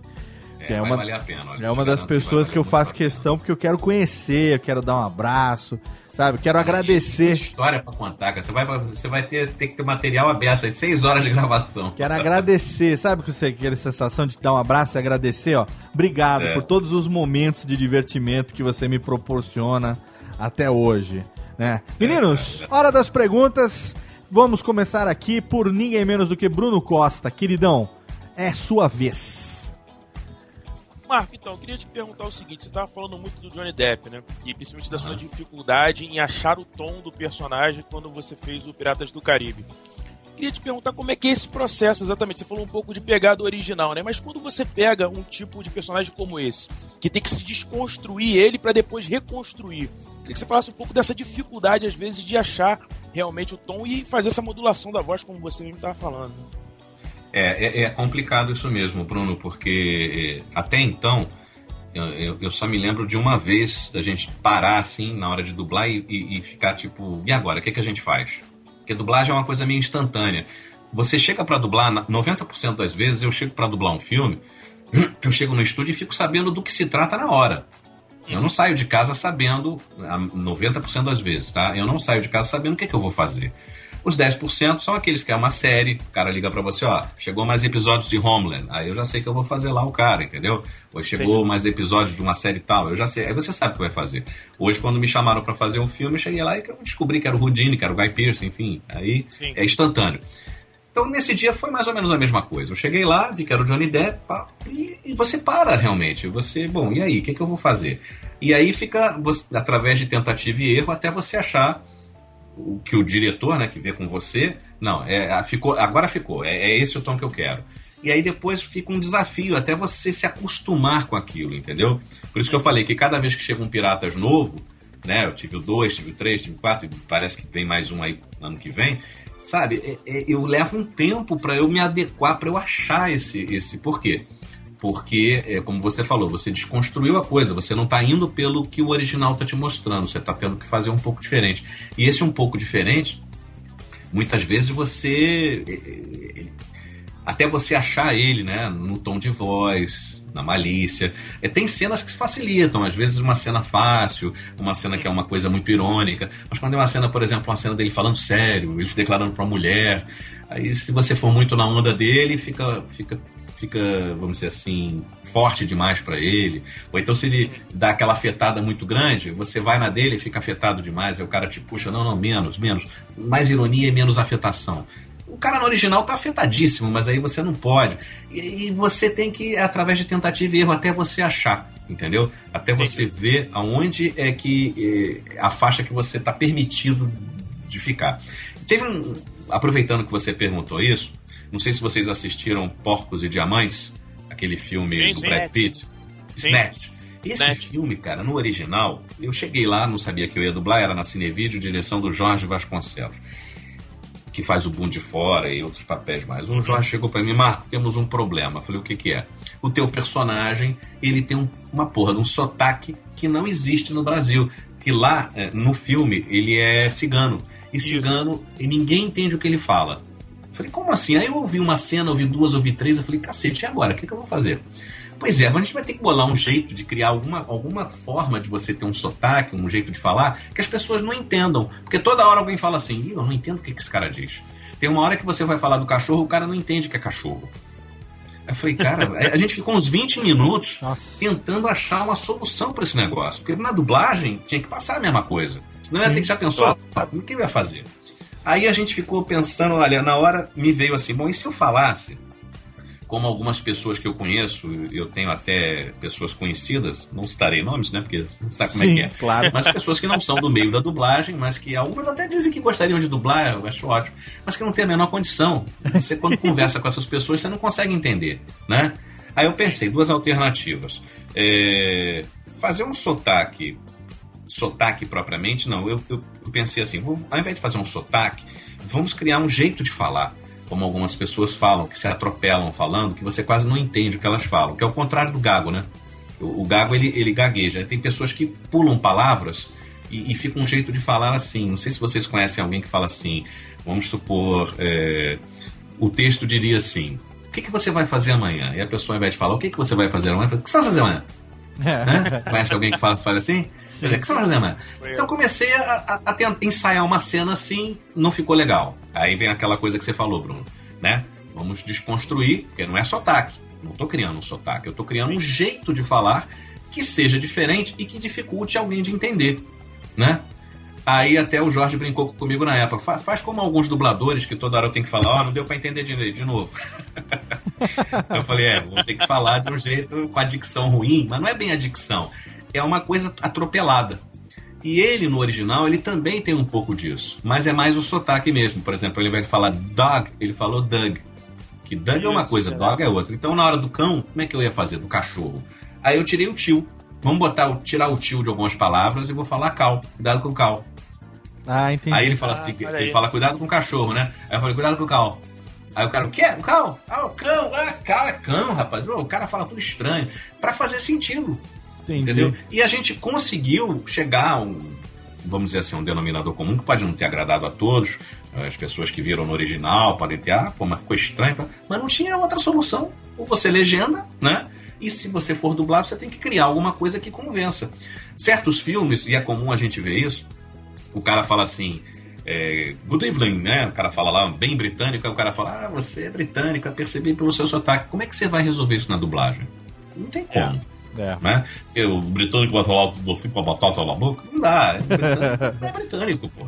Né? Então, na dublagem, certas coisas não tem como você substituir, né? Você perde, algumas você vai perder. Eu já, já recentemente eu vi um filme no cinema que tinha uma jogada dessa do sotaque, que eu pensei assim, na, eu tava vendo o filme, né? Minha mulher também dubla, a gente olhou assim um pro outro, porque assim, isso na dublagem vai ficar uma merda, porque o cara descobre Como chamava? que o sujeito era um sujeito por causa do sotaque. E na dublagem não tem Como como, chamava como é que você vai o criar? como chamava o dublador do Sean Connery? Era o André Filho. André Filho. Esse fazia o melhor sotaque britânico A na dublador dublagem. do, do Sean Connery. É, ele fazia o sotaque irlandês, né? Aquela coisa do, Eu acho do Sean em Connery, aquela Highlander, se eu não me mais... engano, ele, ele, é, ele faz um sotaque até mais carregado, né? Por conta É, da, da bastante é, é os S's, né? Carregando nos S's, né? Isso, Sim. isso, Aquela coisa verdade, de é verdade. Highlander, né? Aquela coisa, o André tinha um, o André tinha um Isso, metal isso. Muito bonito na voz que eu, eu, eu, eu, às vezes brincava, a gente, o Guilherme também consegue brincar de imitar ele, mas é uma imitação que é bem longe do, do, do metal que o André tinha na voz. Não, a imitação E- do Guilherme de Marco Antônio Costa é perfeita. Eu já, né? eu já, eu já vi ele me imitar. Você já ouviu, né? já, já. Eu- essa coisa de imitar, você sabe que é engraçado.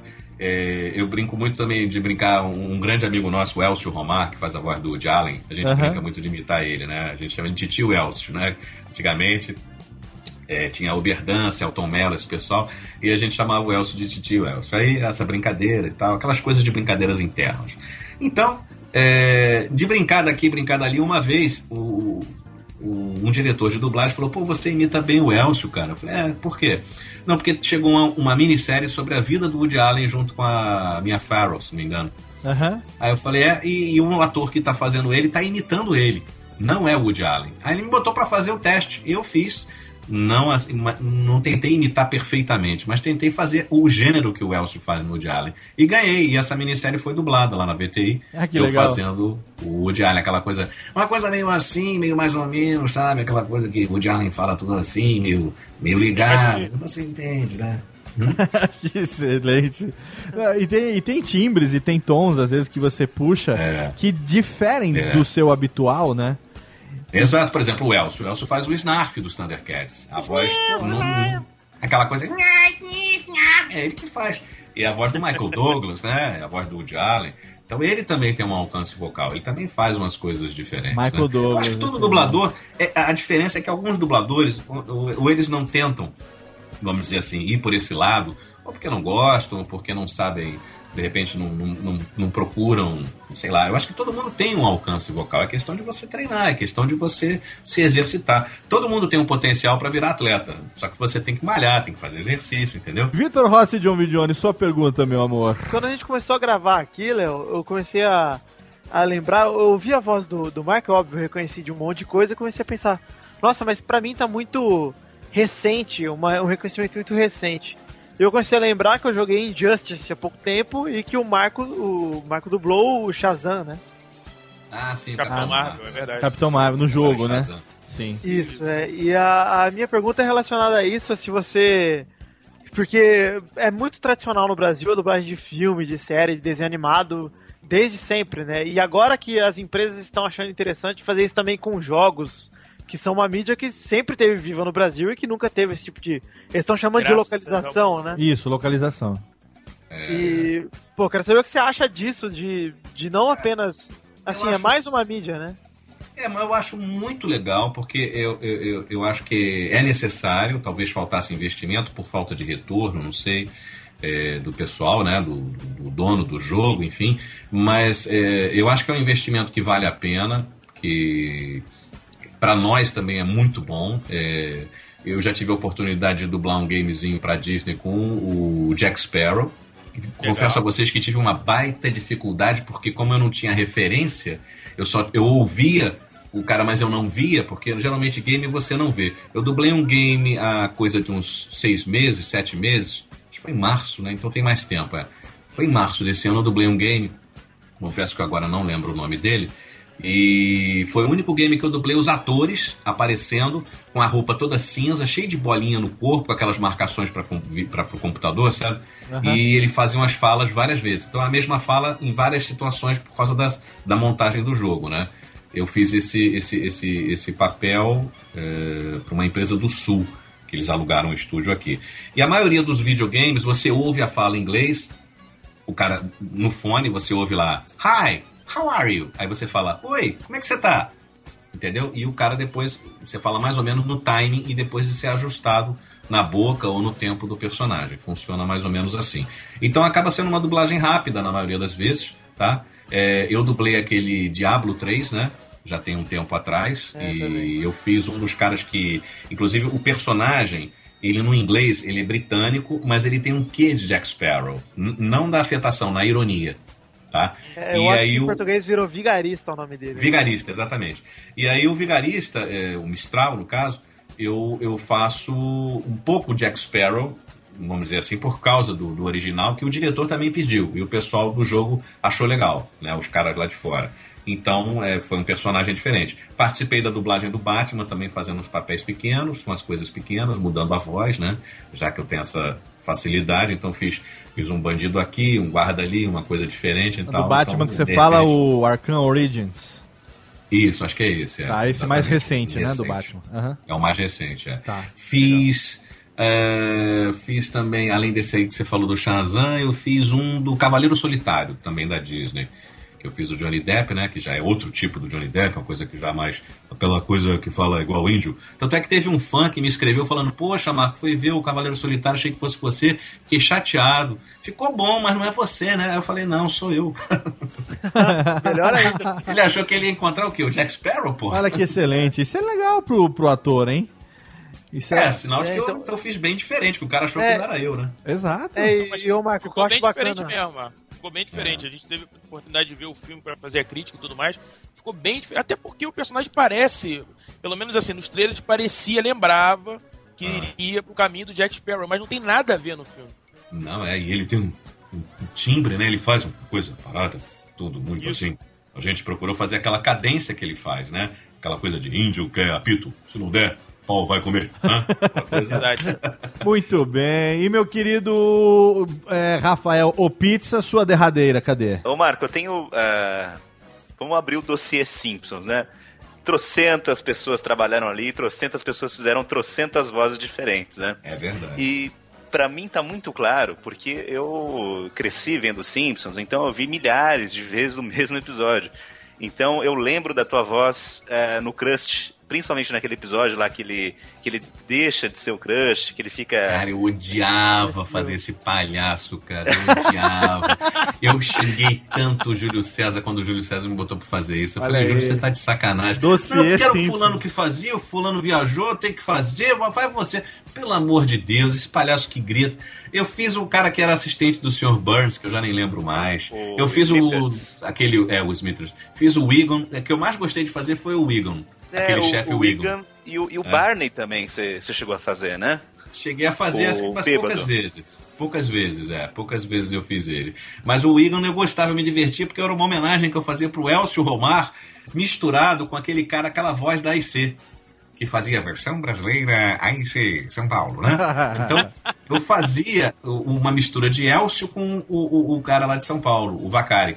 É, era uma coisa mais ou menos assim, é, o que, é que você tá pensando, hein? Ah, ah, esse garoto vai ficar preso. Tem que ser preso agora, hein? Exatamente. É, que era mais ou menos a, a mistura dos dois, entendeu? Porque no o- original parecia. O Smithers também era um pouco, era um pouco isso, né? Onde que ele trabalha? Setor 7G, Sr. Burns. Era, era uma coisa. assim, mas era um pouco mais baixo, né? Era aquela coisa um pouco mais baixa e tal. Já o, o- outro, o delegado, fazia bem aquela coisa do Elcio, que fazia: O que, que você tá fazendo aqui, hein? Aquela coisa aqui, ah, vai lá, vai aqui. Cara, isso é muito queria- genial. E por que você não seguraram você nos Simpsons? porque eu saí da VTI. Eu, em 2001 para 2002, é, eu fiz o seguinte: eu e minha mulher fazíamos parte do grupo que representava a, ca- a categoria diante do Ministério do Trabalho para a gente renovar nosso acordo de trabalho coletivo. Aham. Então éramos eu, Peterson Adriano, Sumara Luiz, que fazia a voz da gata da Gato e o Rato, Sim. e a minha mulher, Lina Rossana. É, e em represália a, um- a uma série de atitudes que eu tomei dentro da VTI, de uma série de coisas erradas, o seu Vitor Berbara me mandou embora. Eu era contratado de lá há seis anos e ele estava me fazendo um favor, porque eu estava precisando de grana e o fundo de garantia, quando entrou na época, eu adorei. Olha que delícia. Ele estava me fazendo um favor. Eu, na época, até poderia processá-lo, porque, como sendo representante de categoria, ele não poderia me demitir. Claro. Mas eu nem eu agradeci a ele. Cheguei para o advogado lá na presença do, do delegado do trabalho, né? Que o delegado, quando soube que eu tinha sido mandado embora, falou na frente de todo mundo da reunião, falou assim: eu, sabia que eu- ele pode processar vocês, e aí o, o, o advogado da empresa não sabia que tinha me mandado embora. Ele falou, mas quem fez isso? Eu falei, não, só fique tranquilo. Diga ao seu patrão que eu estou satisfeitíssimo porque eu estava precisando desse dinheiro e ele me acabou me fazendo um favor maravilhoso. Olha aí. E foi verdade, eu estava precisando de uma graninha, entrou uma graninha muito boa e acabou sendo ótimo, porque eu já estava dublando pouco lá, eu só ia fazer Simpson e mais Chicago Hope, talvez.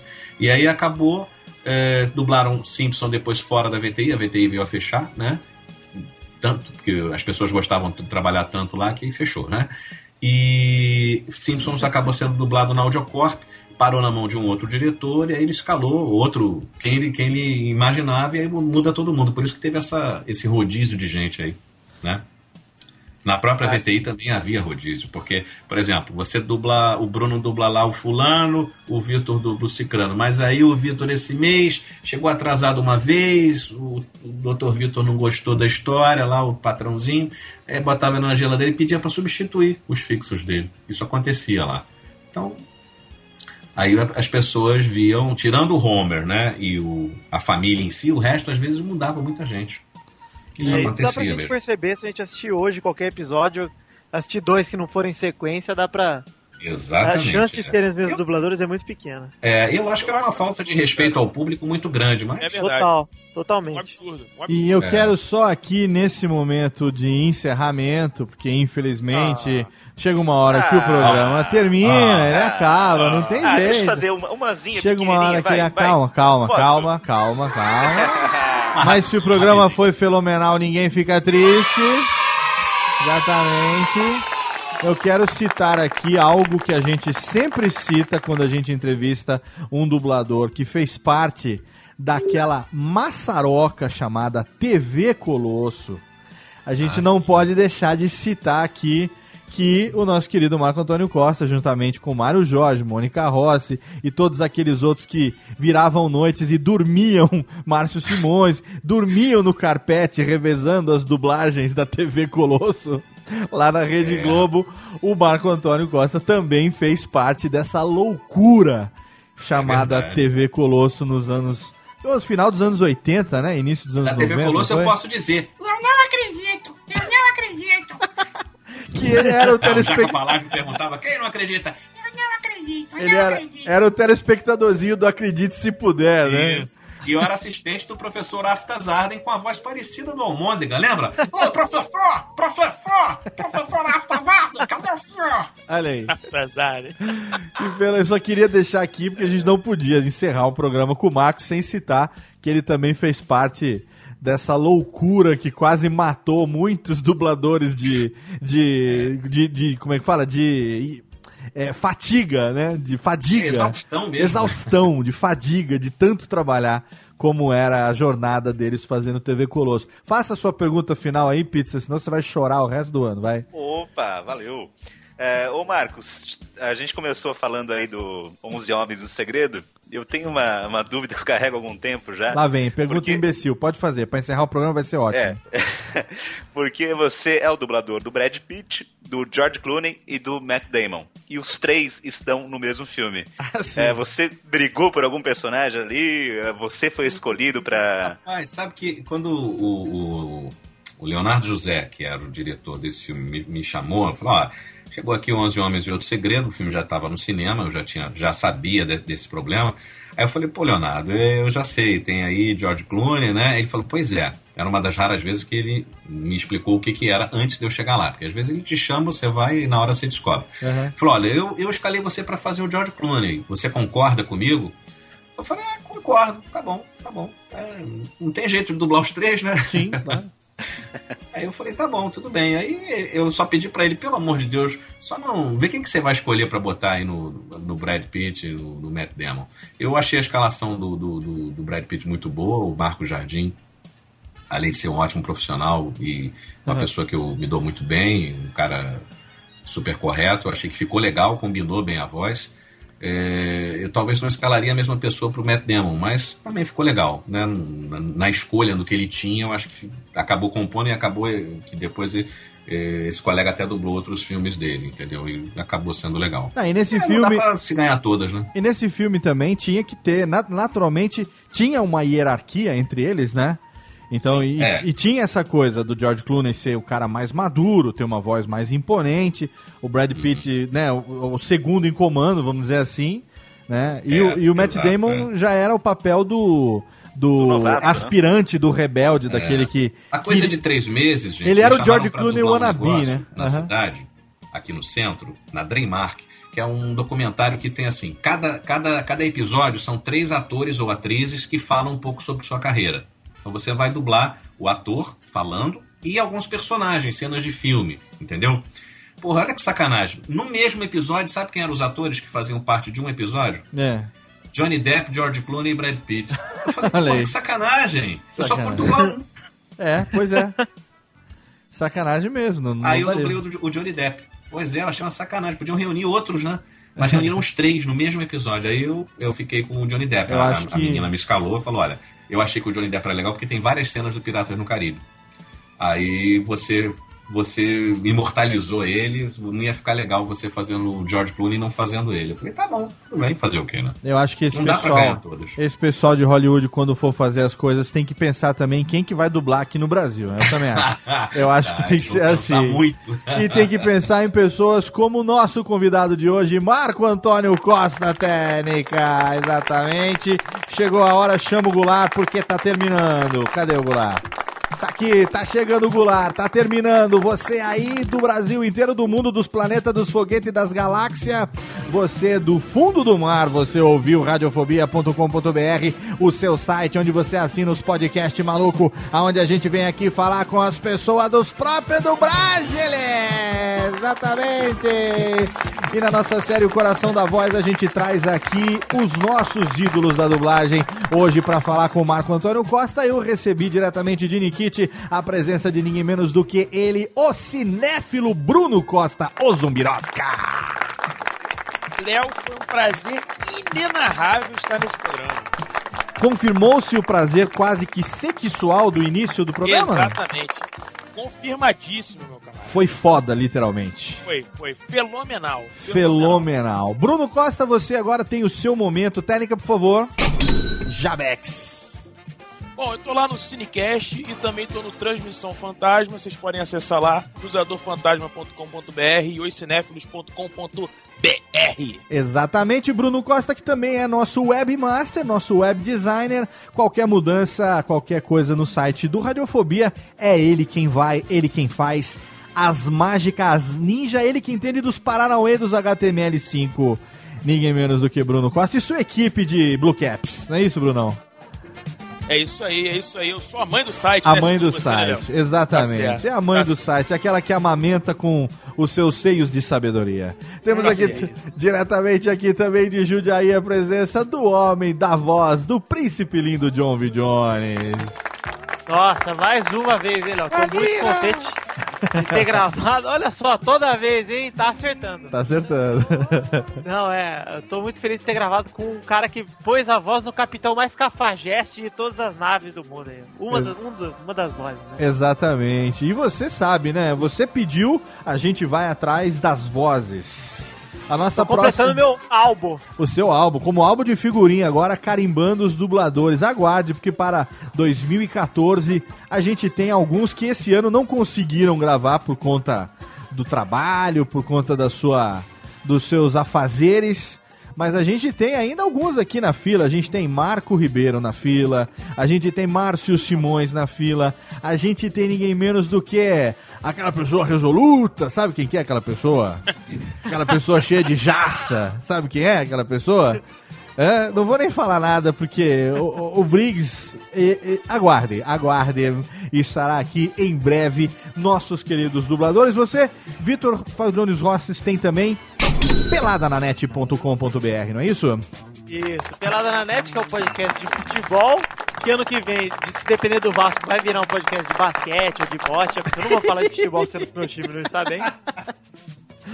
Mas, e também temos o versão brasileira que tá lá firme e forte ensinando inglês errado pra molecada. Exatamente, aguardem novidades em breve no versão brasileira com participações especiais. E ó, eu vou falar aqui, eu falo da pessoa resoluta, isso é piada interna de dubladores, mas o programa que a gente fizer com o Mauro Ramos promete ser uma coisa insana. O- ah, eu te- estamos Ah, preparando, estamos preparando uma insanidade com o Mauro Ramos aqui que você não tem ideia do que nós vamos fazer. nós vamos fazer um programa lá Shrek. Você vai ver só como, como quando gravarmos O Mauro aqui. é um colossal, hein? Colossal, com, também é um colossal. Vai ser uma mistura de Sully com Shrek. Aguardem, Ele um aguardem. capachão. Capachão, com certeza. E temos aqui também diretamente de São Carlos a presença dele, do homem das pizzas, do homem das rodelas de salame, ninguém menos do que Rafael o Pizzaiolo. Olha, sem rasgação de seda, Léo, eu estou é, muito feliz de estar aqui. Só pessoas de garbo e Tá elegância. só? Outro dia eu estava escutando o podcast do, do Bruno, do De Volta para o Futuro. Cara, parabéns. Obrigado, obrigado. É, Vitinho também, Léo Sem Palavras, Marco Antônio fez minha infância ali com Tiny Toons, com, com Locademia de Polícia. Eu tô muito feliz novamente de estar aqui com pessoas de a pu- o puro creme do milho verde. É o puro creme do milho. Pamonhas, pamonhas Bando de, de pamonha. pamonha. Exatamente. Fora do Sério TV, faça seu jalex. É, se você quer se arriscar, entra lá no youtube.com barra fora do Sério TV que tem matéria nova, tem matéria com o Bigman, rapaz. Olha aí, matéria com Bigman, link no post pra você seguir e prestigiar. E você tem que seguir também, arroba John arroba Zumbirosca e arroba Rafa Underline Pizza no Twitter, porque esses caras são minha equipe do coração, meus amigos de altíssimo garbo e elegância. E você também vai acompanhar o trabalho desse cara, médico profissional da voz, radialista, dublador, locutor comercial e, acima de tudo, uma pessoa extremamente generosa, talentosa, um dos meus ídolos que hoje deu a honra de estar aqui com a gente, realizando mais um sonho. Obrigado, Marco Antônio Costa!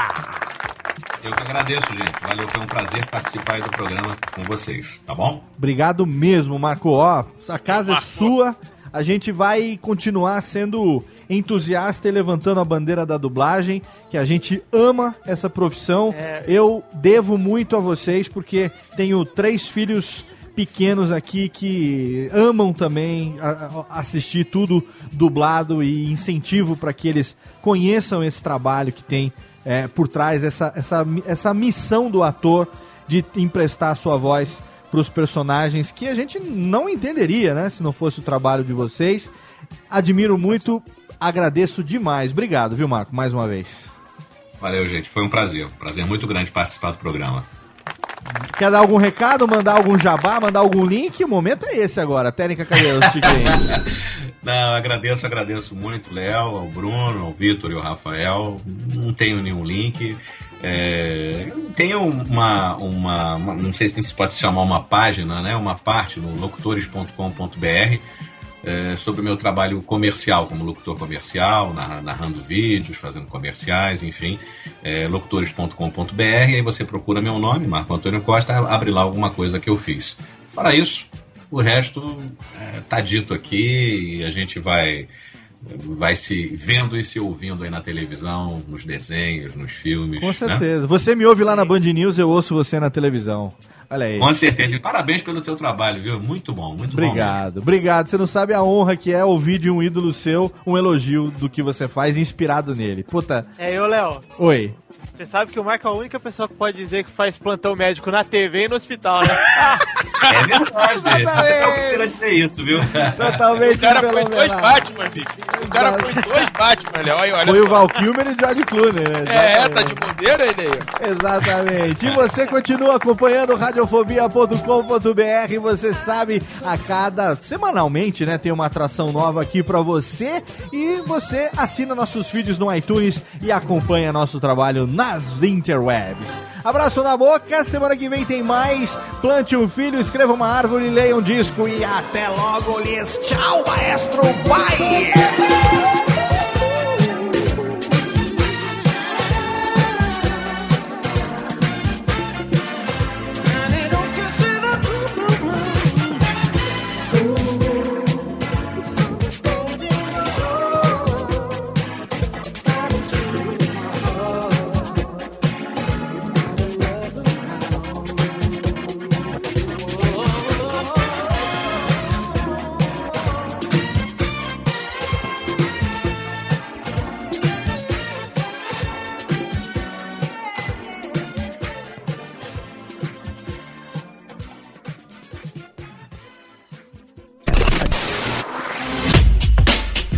Rádio Fobia. Este podcast foi produzido por Radiofobia, podcast e multimídia. Oi, eu sou o Antônio Viviani e quero convidar você a ouvir o nosso podcast Voz Off. Desde julho de 2017, eu e meu amigo Nicola Lauleta temos o prazer de conversar com as grandes vozes do rádio, da TV e da publicidade do Brasil e trazer suas histórias até você. Se você, como nós, é apaixonado por locução, acesse vozoff.com.br e acompanhe nossos episódios aqui na Radiofobia Podcast Network.